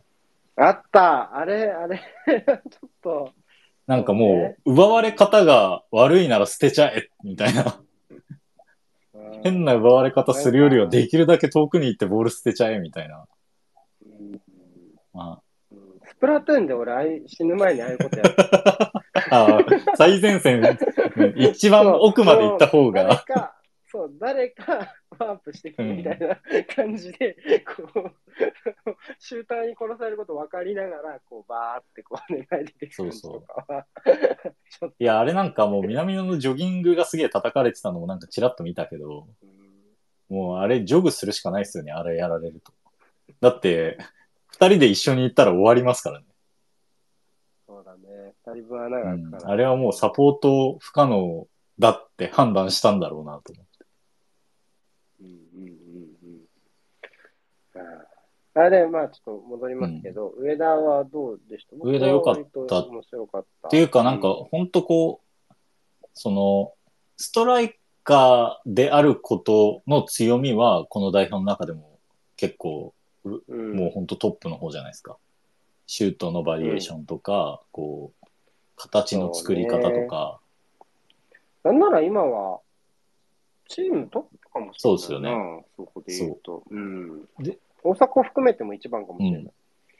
うん、だからそう考えると、結局、シュートに至るまでのところをやってくれないと、シュートに行けないっていうジレンマがずっとあった中で、そのシュートに行ける可能性を作るプレーがすごい幅が広がったなっていう気がします。うん、いや、わかるわかるわかるわかる。めっちゃわかる。ああ、もうそう、もう、竹内さん、最初。ありがとうございます。今日一の表現だと思います。えー、なんか、これ大事ですよね。うん、だから、日本代表で考えると、センターフォワードが、もうそういうところのチャンスメイクをせずに、ゴール前に張っておけるっていうのは、うん、まあ、少なくともワールドカップではありえない話だから、やっぱそこをやっ、まあ、正直、仮にゴール前に行けないっていう本末転倒が落ちたと起きたとしても、うん、ちょっと足切られちゃう感じがしますよね。うん、そこの前に関われないってなると。そうなんですよね。ってなると、まあ、その、守備で持ち味を出す前田大然とかはね、またちょっとショートカウンターのところで効いてくる。奪う位置を全体的に高めってところで効いてくるから、それはまたちょっと違うと思うけど、うん、古橋は、まあ、まあ、攻撃面では孤立してたとはいえ、そういう仕事ができなかったし、うん、守備面でもなかなかそのプレスの旗頭になれなかったっていう意味では、ちょっと上だとも前だともちょっと違う形で、まあ、あんまり評価が伸びてこないかなって印象か。ねまあ、なるほど。それは確かにクリアに整理できたかもしれないですね。うん、ちょっと、まあ、その、だから、なんか、まあ、こう、セルティックがっていう話になってくるじゃないですか、やっぱりそこって。なるね、その旗手も込みですけど。まあそのレアル戦のパフォーマンスもあるから、旗手の場合は、まあむずいんですけど、その、まあこう、まあ、レアル戦と切り分けた時の日常の難しさってやっぱあるなっていうのは感じますね。その、いい状況を作れるチームに結構あるんで、セルティックの選手たちは。そうね。自分が得意なプレーをできるための環境が結構整ってるというか。そうね。ね。スコティッシュ、スコティッシュだと特にねそ、力関係的にも、セルティックは、そこの仕事はしなくてもいいのか。そうっすね。あ、でも誰かが言ってた、上田が、上田、テテルグル、うん、セルグル。あんまり良くないんいですよや、やばいチームっすよ、あそこ。本当に。だから、超大変だから、そのおかげで、なんか、いろいろやるようになっさらにいろいろやるようになったんじゃないかって言ってる人、いやあると思います誰だっけなあー誰か忘れたけど、そんなこと言ってる人いて、えそうなんだ、そんなひどいんだって思って。マジなんもないっす。うんピッチもぐちゃぐちゃ、ピッチも、ピッチもぐちゃぐちゃだし、なんかトップ下の上田綺世が、なんか、本当にいろんなプレイしないと攻撃回んないみたいな感じになってるし。じゃあ、そうね。じゃあ、スプリンクラーがいくらさ、どうしても、誰も文句言わないしね。う んまあ逆にみ南野もそういう状況に陥ってるからな、今。そうですよね。モナコひどいって言ってたもんね。うん。そうね。そうか、上だね。まあ、一緒ですね。攻撃のところで、まあだから古橋は、やっぱ多分最終的には浅野とのあれになっちゃうんだろうなっていう気がしますね。ね。うん。そうか。どう、結構古橋って、まあちょっと、生かし方を森保が知らないんだってなりがちですけどね。そのい意見として。そういうところの、その、代表との、うん、うん。タスクの違いとかある生かし方を知らない、知らないかどうか置いといて、生かせてないのは事実なんですけど、そうね生かすところまで持っていける日本代表のレベルっていうのが、むずいと思いますね。そうね。逆にその、スピードに乗ってアタッキングサードに迫っていくっていうことに特化したら、古橋は逆にチームではトップクラスですね。うん。シュートもうまいし。うん。うん。だからまあ、そういう意味では、あのカウンターは、カウンターというか、パスミスをエリア内で拾ったやつとかは、ちゃんと、その、シュートモーション持っていって決めてほしかったなっていう気がします。そうね。うん。まあ、ああいうのは得意だと思いますし。そうね。ちょっとね、ひにゃんってなっちゃうなっちゃったんで完全にこう焦っていっちゃったなっていう風でしたね。はい。まあでも、というわけで。ストライカーは本当こっから2ヶ月でめっちゃ点取りまくればまたわかんないですから。確かにう。それはまだありますな。ああ、同じスピードの、ちょうど質問が来ました。同じスピードのある選手でいくと、浅野と前田大然ではどちらをメンバー入りするのか片方なのかどちらだと思いますか？だからフォワードのメンバー入り予想誰でしょうかっていうと、まあ、浅野と古橋が争う形になるんじゃないかっていうそうですね。まあまあ、ま前田、浅野、古橋の2枠かなっていう感じですかね。ああ、なるほどね。うん。で言うと、今回前田はいいアピールがとてもできたし、そうですね。まあ、そのちょっと怪我で状態読めないし、うんえー古橋は、まあ、そういう形だったから、まあ、ここの意見としては、まあ、前田が一歩前に出てきうん。ちょっと2回終えるっていうのは相当な武器だなっていうとこですかね。スペイン考えると。相手が相手だからね。うんスペイン戦はもうひたすら追い回してもらうしかないんで。うん、そうね。うん。もう、今、ちょうどネーションズリーグちょっと見てるけど、ロナウドが無視してるもんな、スペインのセンターバック。どっちかにはついててよ。別に無視していいけど。ずーっとアンカー、ずーっと。それはダメだよ。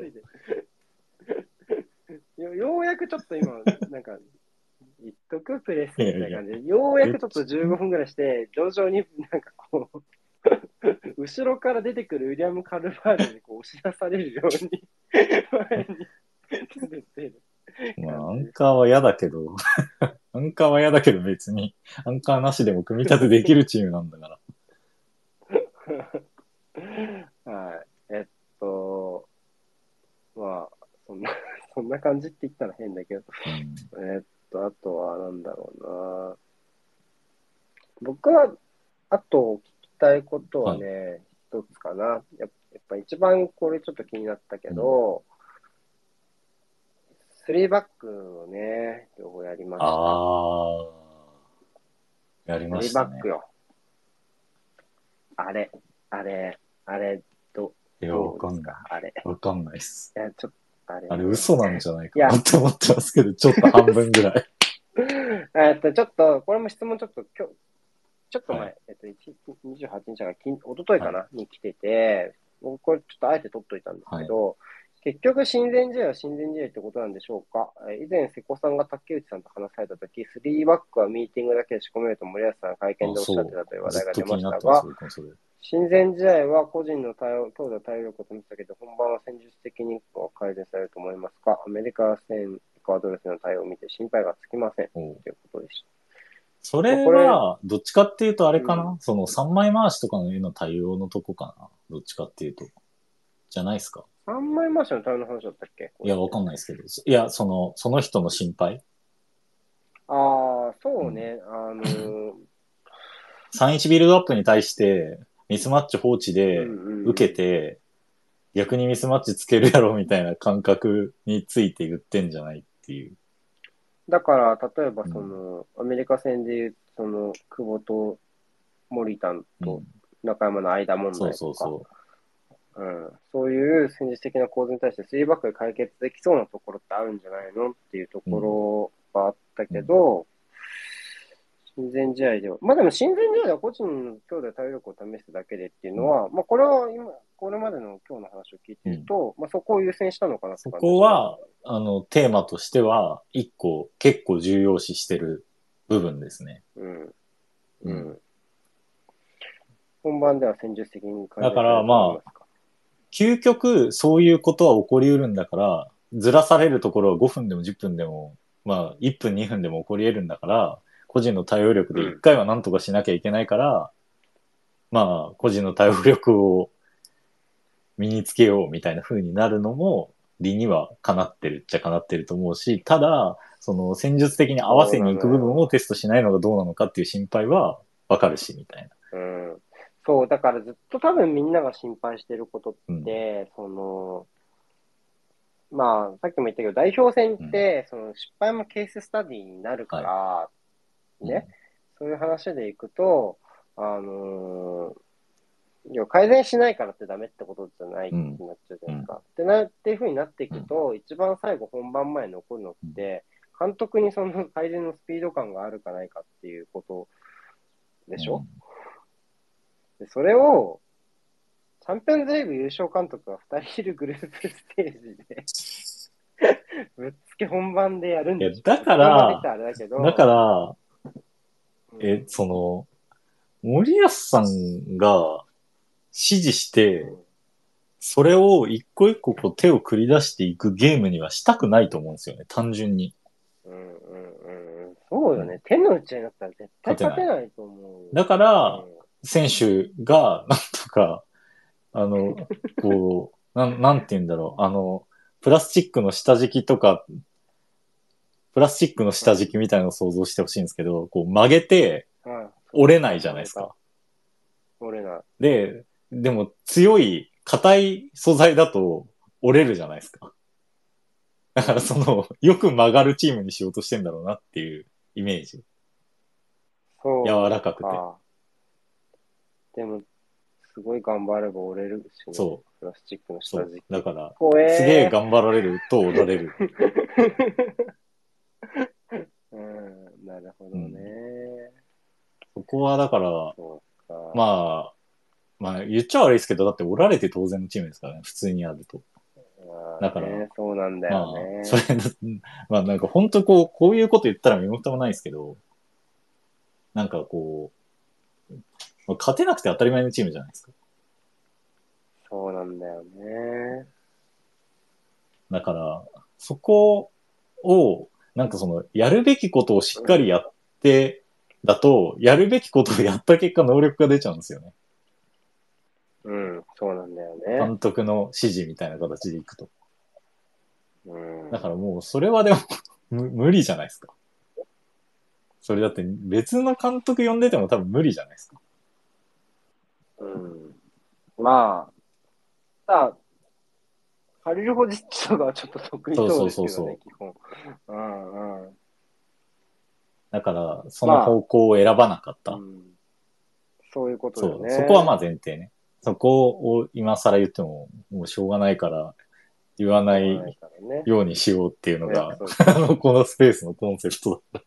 基本的には。そうね、なんかこう、ああ、そうよね、なんかこう、いろんな議論の中で、森保さんで行くって決まる前の話まで戻っちゃうと、なんかこう、いろいろ、なんだろうな、やるせなくなっちゃうもんな。うんわかんないし、今どうなってんのか。うん。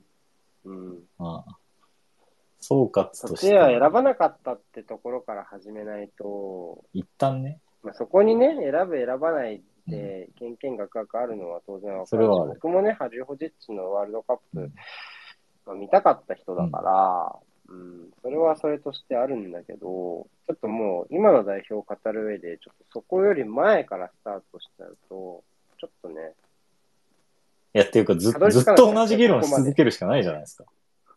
そうそう。もう、毎、毎回、毎回、その、ハリル・ホジッチだったら何だったかみたいなの考えてももうしょうがないし、ね。現状ではね、その、別にそれをすることが不毛だとは思わないけど、その、面白くないしね。それ今やってても。まああと、僕は単純に仕事にならないしなっていうのはあるし。それはそうだ。だから、で、ごめんなさい、ちょっと、あ、いいですよ。なんかまだあれば。こう、対策の取り方っていう発想を、こう、どこまで、その対策を取るっていうものを、どこまで対策を取ってるっていうかみたいなところが、多分結構この大うんテーマかなとは思ってて、まあこのエクアドル戦の遠藤航が出てきてから3枚回しやってたじゃないですか。うん。え、僕なんかそ、すごい落ちてそうたもん、ね。それ見見ながら、やっていいんだって思ったんですよ。うんこの試合で。ないないややっていいんだって思ったんですよ。この試合で。それ。うんうんだってそれやっていいんだったら別に田中碧と柴崎でも前後でやってたかもしれないじゃないですか。でもなんかこう個人の、あの、こう、その柔軟性の中で対応するみたいな感じで、一応なんかやんないお約束なのかなと思ってたんですよ。えー、なんかこう、それもちょっと難しくない？例えばその、やんないお約束だったとしても、遠藤渡るぐらいだったら、そうっていうのもありで、そうそうじゃないですか。うん。そう、だからなんか、終わった後にその、なんか三枚回しの決断どうやってやったのかって聞いたら、個人的な感覚って言われたんで、多分そうだな。多分そうそうな気がするそうだから。な、まあ。縛りプレイ解除そう、だからまあでもこの時期の縛りプレイ解除はまあいろんなところで実績解除されてるわけじゃないですか。いろんな縛りプレイ解除っていうかまあ、こう約束ごとで、諦めみたいなやつね。だからまあまあまあ、まあちょっと前まで、その、今回の柴崎、田中尾みたいな課題が、遠藤柴崎とか、遠藤田中尾森田とかでも出てたわけじゃないですか。あ、だからその、捕まっちゃうってやつでしょ、アンカーが。うん。なんかまあそういう意味では、やっていいんだったらやっていいで、やった結果、捕まんないように解決できたんだったら、まあ、次から田中尾と柴崎もやるんだろうなっていう気がするし、次あるかわかんないけど、わかんないけど、ターンオーバーだったらね。うん。そうね。そうはいだから、なんか、あれはなんか、やってもいいんだって思ったと同時に、別にやったことに対して、なんかむしろ、こう、対策できたみたいな感じの総括になってるんで、まあ、そういう時期に来てんだろうなっていう意味では、対策できた。対策っていうか、手を打ったって言えるじゃないですか。個人的な感覚だとはいえ。そうね、俗人的なこと言うと、伊藤博樹とかはあれぐらい運びやすい、なんか、あれで開けて運びやすいとかの方が、なんかいい。そう、二択なんですよね、あれ。なんか、伊藤と谷口で広がって間に誰もいないはめっちゃもったいないなってずっと思ってました。まあ確かに。それなら閉じて、もう長友も引いちゃって、三笘が開いて、で、もうちょっとこう、配球力に全振りするうん、風にした方が相手のプレッシャーかけにくいし、そうね。まあ、ただちょっと、は、まあ、ちょっと運べない、2枚だと運べなかったな、後ろからは。ねなかなかセンターバックは。2枚でも運べなかったっていうそうですねか、その、うん、っていうのもあったしな。そこもちょっとないと、まあ、谷口は正直、うん。うん、あれぐらいかなって思っちゃうところも、あああいう日あるなっていうふうに思っちゃったけど、伊藤はなんかもうちょっともしかするとっていうふうに思ったけど、そこもちょっと意外と、まあね、隣が長友だったっていうのももちろんあるだろうけど。うん。そうですね。まあ、そで、ごめんなさい、ちょっとだいぶそれたんだけど、僕、ちょっと3バックの話をしたいの。うん。あ、そうだ。3バック、うん本気度、ちょいや、っとごめんなさい。僕だからさっき、嘘があるから。嘘かもな。嘘かもな。嘘。嘘なの？わざと？いや、わかんないっす。だって、ほぼやってないじゃないですか。3バックの。やってないよ。だってロスタイム取ってくんなかったし。でもさっき言ってたよ、そのほら、なんだっけ、えっと、えー、ほら、あの、しん3バックはミーティングだけで仕込めるから、まだちょっと本気出してないパターンもある。うん。そう、だから、やる、やるかやらないか置いといて、うん。やったんじゃないですか。とりあえず。うんえ、じゃあ、4231がひとまずのマジプライオリティ。いやだからそれもだけどさその、なんか、報道陣に見せてやるよやるよ、4231だったわけじゃないですか。そうねだ。からなんか、わかんないなと思って。正直。正直わかんないっす。本当に。でもちょっと433は、ちょっと一旦ってした感ないですか？若う干。ーん、ちょっとなんかアジア予選仕様だった気がしますね。そうそう思うよね。俺もそう思う。まあ、前回のあれでハイプレスいけないし、走る距離長くなるし、みたいなのはあったかなっていう気がするんで、4231っていうか4 442のベースでなんとかしたいんだろうなっていう気はします。あと、鎌田を使いたいんだと思うっうーん。ていう気もそれは、まあそこは結構むずいところで、今回の鎌田久保を重用したのは、まあ今普通にいい選手。なんかその、この後に及んで調子悪い選手使って困られても困るじゃないですか。その、新しいやり方を植え付けようとしてるところに。だから、一番なんか新しいやり方をやろうとしてるところには、調子のいい選手を入れたいっていうのはあって、それはワールドカップでも多分そうしようと思ってると思います。うん、なるほどね。じゃあ、その時に、例えば南野がすごい、ここ数ヶ月良くなって、鎌田が全然出、まあ、怪我しちゃったりとか出れなくなったりとかしたら、そう変わる変わるかもしれない。れない。だからそのコンディションの良さを今優先して、本大会このやり方ですよっていうふうにやった上で、人が変わってる可能性も全然あるかなとは思います。はいあとその3バックに関してはなんか守りの策っていうよりは、そのマンツーにして、こう、傾け方を、なんか支柱にしたいんだと思う。攻撃に行きたい、守備にしたい。だから守備にするんだったら2枚余らせる。攻撃に行きたいんだったらマンツーで合わせるっていうので、その3バックの、なんかこう、重心のかけ方みたいなのは、まあ森谷さんはプロフェッショナルなわけじゃないですか、そこに関しては。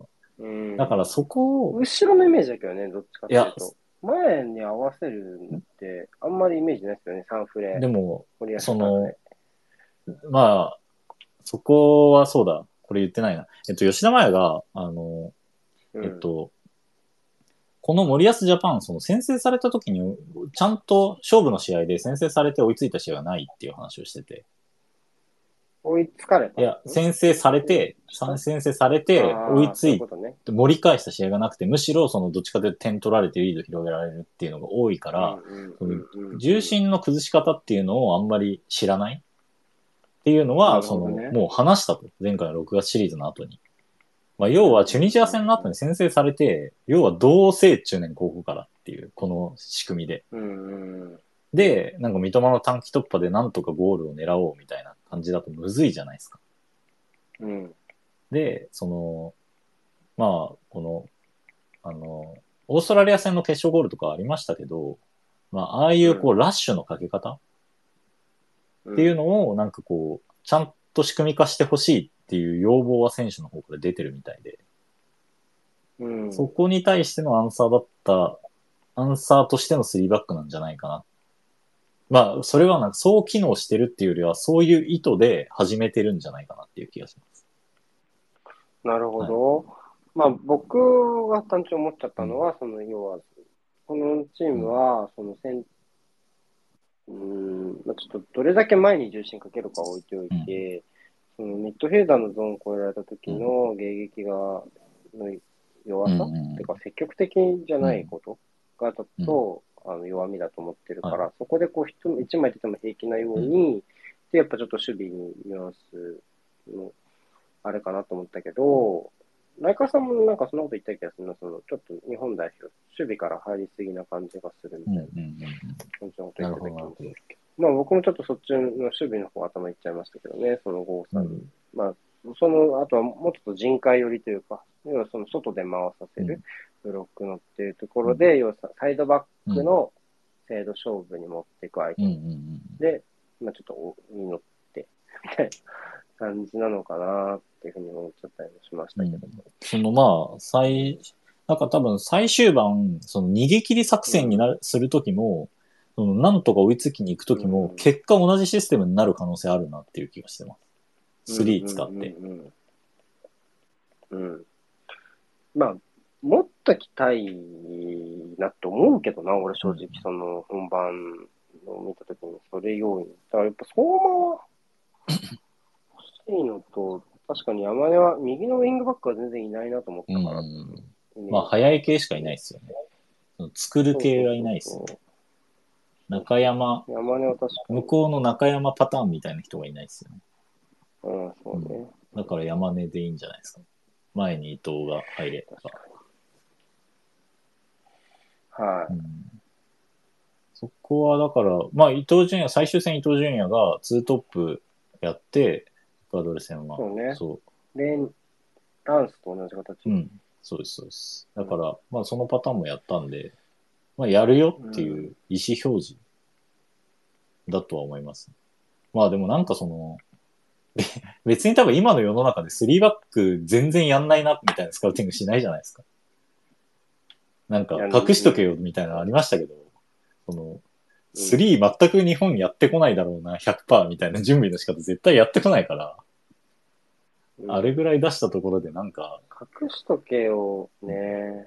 相馬は隠してもいいかと思ったね、川端さんじゃないあー、相馬のドリブル？あー、確かに。あれね。うん。まあ、時間の問題じゃないですか、そんなの。多分、だ。って入ってたら、結局さ、その入ってたら映像見たら一発だしな。そうなんだよな。バレ、バレるって言うけど、バレてるみたいなやつだよね。その世界にバレるってみんな言うけど、うんみたいな。もうバレてんだよ、無理みたいな。隠せないから、まあだからそのもうこの3、ご時世ね。3やるっていうことを見せないでバレてるよりは、やるっていうことを雰囲気で結果やんないの方が、まだいい気がします。確かにね、なんかこう、ちょっと話そそれるけど、ちょっとバレんの嫌すぎない？日本サッカー界。いやー、それはね、いろんなとこだよね。怪我人とか移籍とか。それはね、バレんの嫌すぎじゃない、それは本当そう。ん、ちょっとそれつまんないよ。う。うっん。てちょっと思う。いや、だって僕、あの、あれですよ、あの、その公開練習のシステム書いて、めっちゃ未だにあの、陰律とかで言われますからね、システム書いて大丈夫なんですか、でも、うん。公開で言ってんだからもう絶対、なんかドイツに知ってほしいと思ってやってるよと思って。うん、そうだよな。もう、川崎とかもやっぱり、そういう村で成り立ってるから、やっぱその公開したものを言わないみたいな、すごい、いや、もうあれ、ほんと意味ない。うん、うん村で成り立ます。その難しいよね。見せた上、うん、まあ、そのね、日本代表とかと川崎はちょっと違って、うん物理的に見えちゃうところにあるからうんっていうのはあるけど、うん、まあ、うん、そうね。ちょっと、秘密にしてるするってことは話題にならないってことだから、それって、こう、もものが盛り上がりにくくなるよってちょっと思うよ。遺跡と怪我情報とかに。まあ、怪我で盛り上がるとはちょっと違うけど、そそれも要は試合を考える。いやわかるその間違いない誰がなんで出てないかがわからないと、考えるコストが凄まじく上がるんですよね。あと語るリスクわかんないで済んじゃうから、それがちょっと、うーん、なんかあんまり誰も得してない気がしちゃうんですよね。全員で損してるだけなんですよね。うん。うん、だから、みんなもっとサッカーの話をするには、やっぱりもうちょっと J リーグは特にね、もっと J リーグの話が溢れるいやー形になるといいなと僕は思って。だって練習試合やってるっていうことすら出ないんですよ。うんすごいっすよね。はい。はい。こことここが練習試合やってるぐらいは、やってるも最近隠してるもんな。なんかもうスコア隠すとかじゃないっすもんね。うん。うん。それは結構やばいなと思いますよ、本当そう、もうちょっとやっぱ村として開けた方がいい。うんな。そうですね。うんそこは本当、そう願いたいです。うんわかるけどね、その隠すメリットがあるのもわかる。わかる。うん。うんでもまあ、エンタメだっていうのと、みんながそれなりに開けていけばいいし、あとその何を出して何を出さないかが駆け引きになったら普通にいいし。そうそう。ああ、いいね。いい。なんか全然違う方向性だけど、ちょっといい終わり方になったと思う ちょっとよかった。よかった。いや、だから、ちょっとやっぱり今回は特にドイツに竹内さん行ってたし、うすごいなんかこう、うん、なんていうのかな。すごい、いつも以上に、いつもそうだけど、いつも以上にちょっと、本当になんか、ありがたいお話を聞かせて、でもこれマジであれっすよあのミックス解禁されたのが一番でかいっす。オンライン取材じゃなくなったんですよ。うんこのドイツ遠征からはいはいはいは。もうそれが一の番、ね。一番でかいっす。ああ、確かに、うん。いろんな話が出てくるようになったもんそうなんですようん。その、共通認識問題とかもなんか触れやすくなりましたね。よかった、うん。よかった。そう。みんな聞いてるとね、なんかいろいろ突っ込まれそうだしな。そうそうそうそうう。んとか、なんかその、前段を知らない人にどう喋るかって結構むずいじゃないですか。難しい。うんだからその、前回のああいう件についてだけど、で、まあ一旦とりあえず説明が終わるから。うんまあそういう意味では、本当になんか議論が深まった10日間だったなっていうのは感じましたね。なるほどね。はい。いい、いい、いい締め方。だから、い、や、そまあ J リーグとかも本当になんかそういう風に広がっていくといいなって。いや、本当今回の囲み取材とか、まああの、この日誰々が出てきますみたいな選手が指定されてて、その中からこう、まあそれぞれ聞きたい人にみたいな感じなんですけど、制限はあるんですけど、その4日間の中とか3日間の準備期間で一応全員出てくるんですよ。う。うんうんうん。だから、まあ、一応その聞きたい人がいるんだったら全員に聞けるんで、だからその、普段だったら出番ない旗手とかの思いとかはなかなかこう、J リーグとかだったら、その出番がない人って、まあ、取材対応したくないなとかなるじゃないですか、やっぱり。なるほどね。でも、その、まあ一応してもらって、でもまあ旗手の中にはやっぱ思いはあるから、まあそういうとこもこう伝えたりもできるし、まあ彼がね、もし、その、本当にこれから、こう、リーグで活躍して選ばれるかもしれないし、次の代表とかには絶対入ってくるから、まあそこでこう、奮起は、普通に現実的に起こり得る話だから、まあ、その時のこと考えても、今こういう風な時にちゃんと話聞いて、聞かせてもらえれば、これからのことうん。を報じる時もなんか幅が広がると思うから、まあ、本当良かったなっていうのは思いました。そのありがたい話を聞かせてもらってありがとうございやいやいや僕は竹内さんの足で稼いだ話。いや、でも、はい、あの、ちゃんと記事にもします。うん、はい。というわけで、竹内さんはね、あの、はいね、あの、これから帰る。家に帰る前の寝か、寝カフェ、はい、寝カフェで今。配信してるので、えっと、まもなく終電ですので、そうです。えー12時半リミットということでね、今回やってますので、何か言い残したことはありま、す？もう、いあと3分。や、あと、そう、そうだ、あの、コンディション？あの、まあ、コンディション。ドイツでやって、そのコンディションがいい悪いって。そうえ？そうそう、デュッセルでやって、欧州組のコンディションがいいって、やっぱり頭の部分ででかいなっていうのは思いました。あ、うん頭。特にこう選手同士でコミュニケーション取って、そこを監督にコミュニケーション取ってみたいな、なんか入念な、こう、ディスカッションをやっていかなきゃいけないときに、やっぱり疲れてたらできないじゃないですか。うんうん。うん。そういう意味でも、やっぱり今回ドイツでやったっていうのは、その、意味があった活動だったのかなっていうのは思います。まあ、ただ、ね、はいワールドカップまで日本のファンが全然見れないのは、それはそれで残念なことなんでむずいんですけど、うん。まあうんメリットは、あったのかなっていう気がしましたうんね。はい。はい。じゃあ、こんな感じでいいですかね。がまあまあ、わかんないなんかあったらうん質問箱とかで聞いてください。はい。またこのね、スペースもね、録音残すので、はいまあ、ポッドキャストとかもちょっと時間かかるかもしれないけど、ややるので、ありがとうございます。まあ、あも。の、もし、いあの、聞きたい方いれば、そちらの方でまた頭から聞いてくれればと思います。はいちょっと平日でしたしね。平日の夜いやーありがとうございましただったんで、100人ぐらい来てますいやー、ありがたいっす。本当ね。に。うん、いつもありがとうごありざいます。がとうございます。締めましょうか。では、じゃあまた、ね、あの、やりましょう。はい、やりましょう。はい。う。お疲れ様でした。た。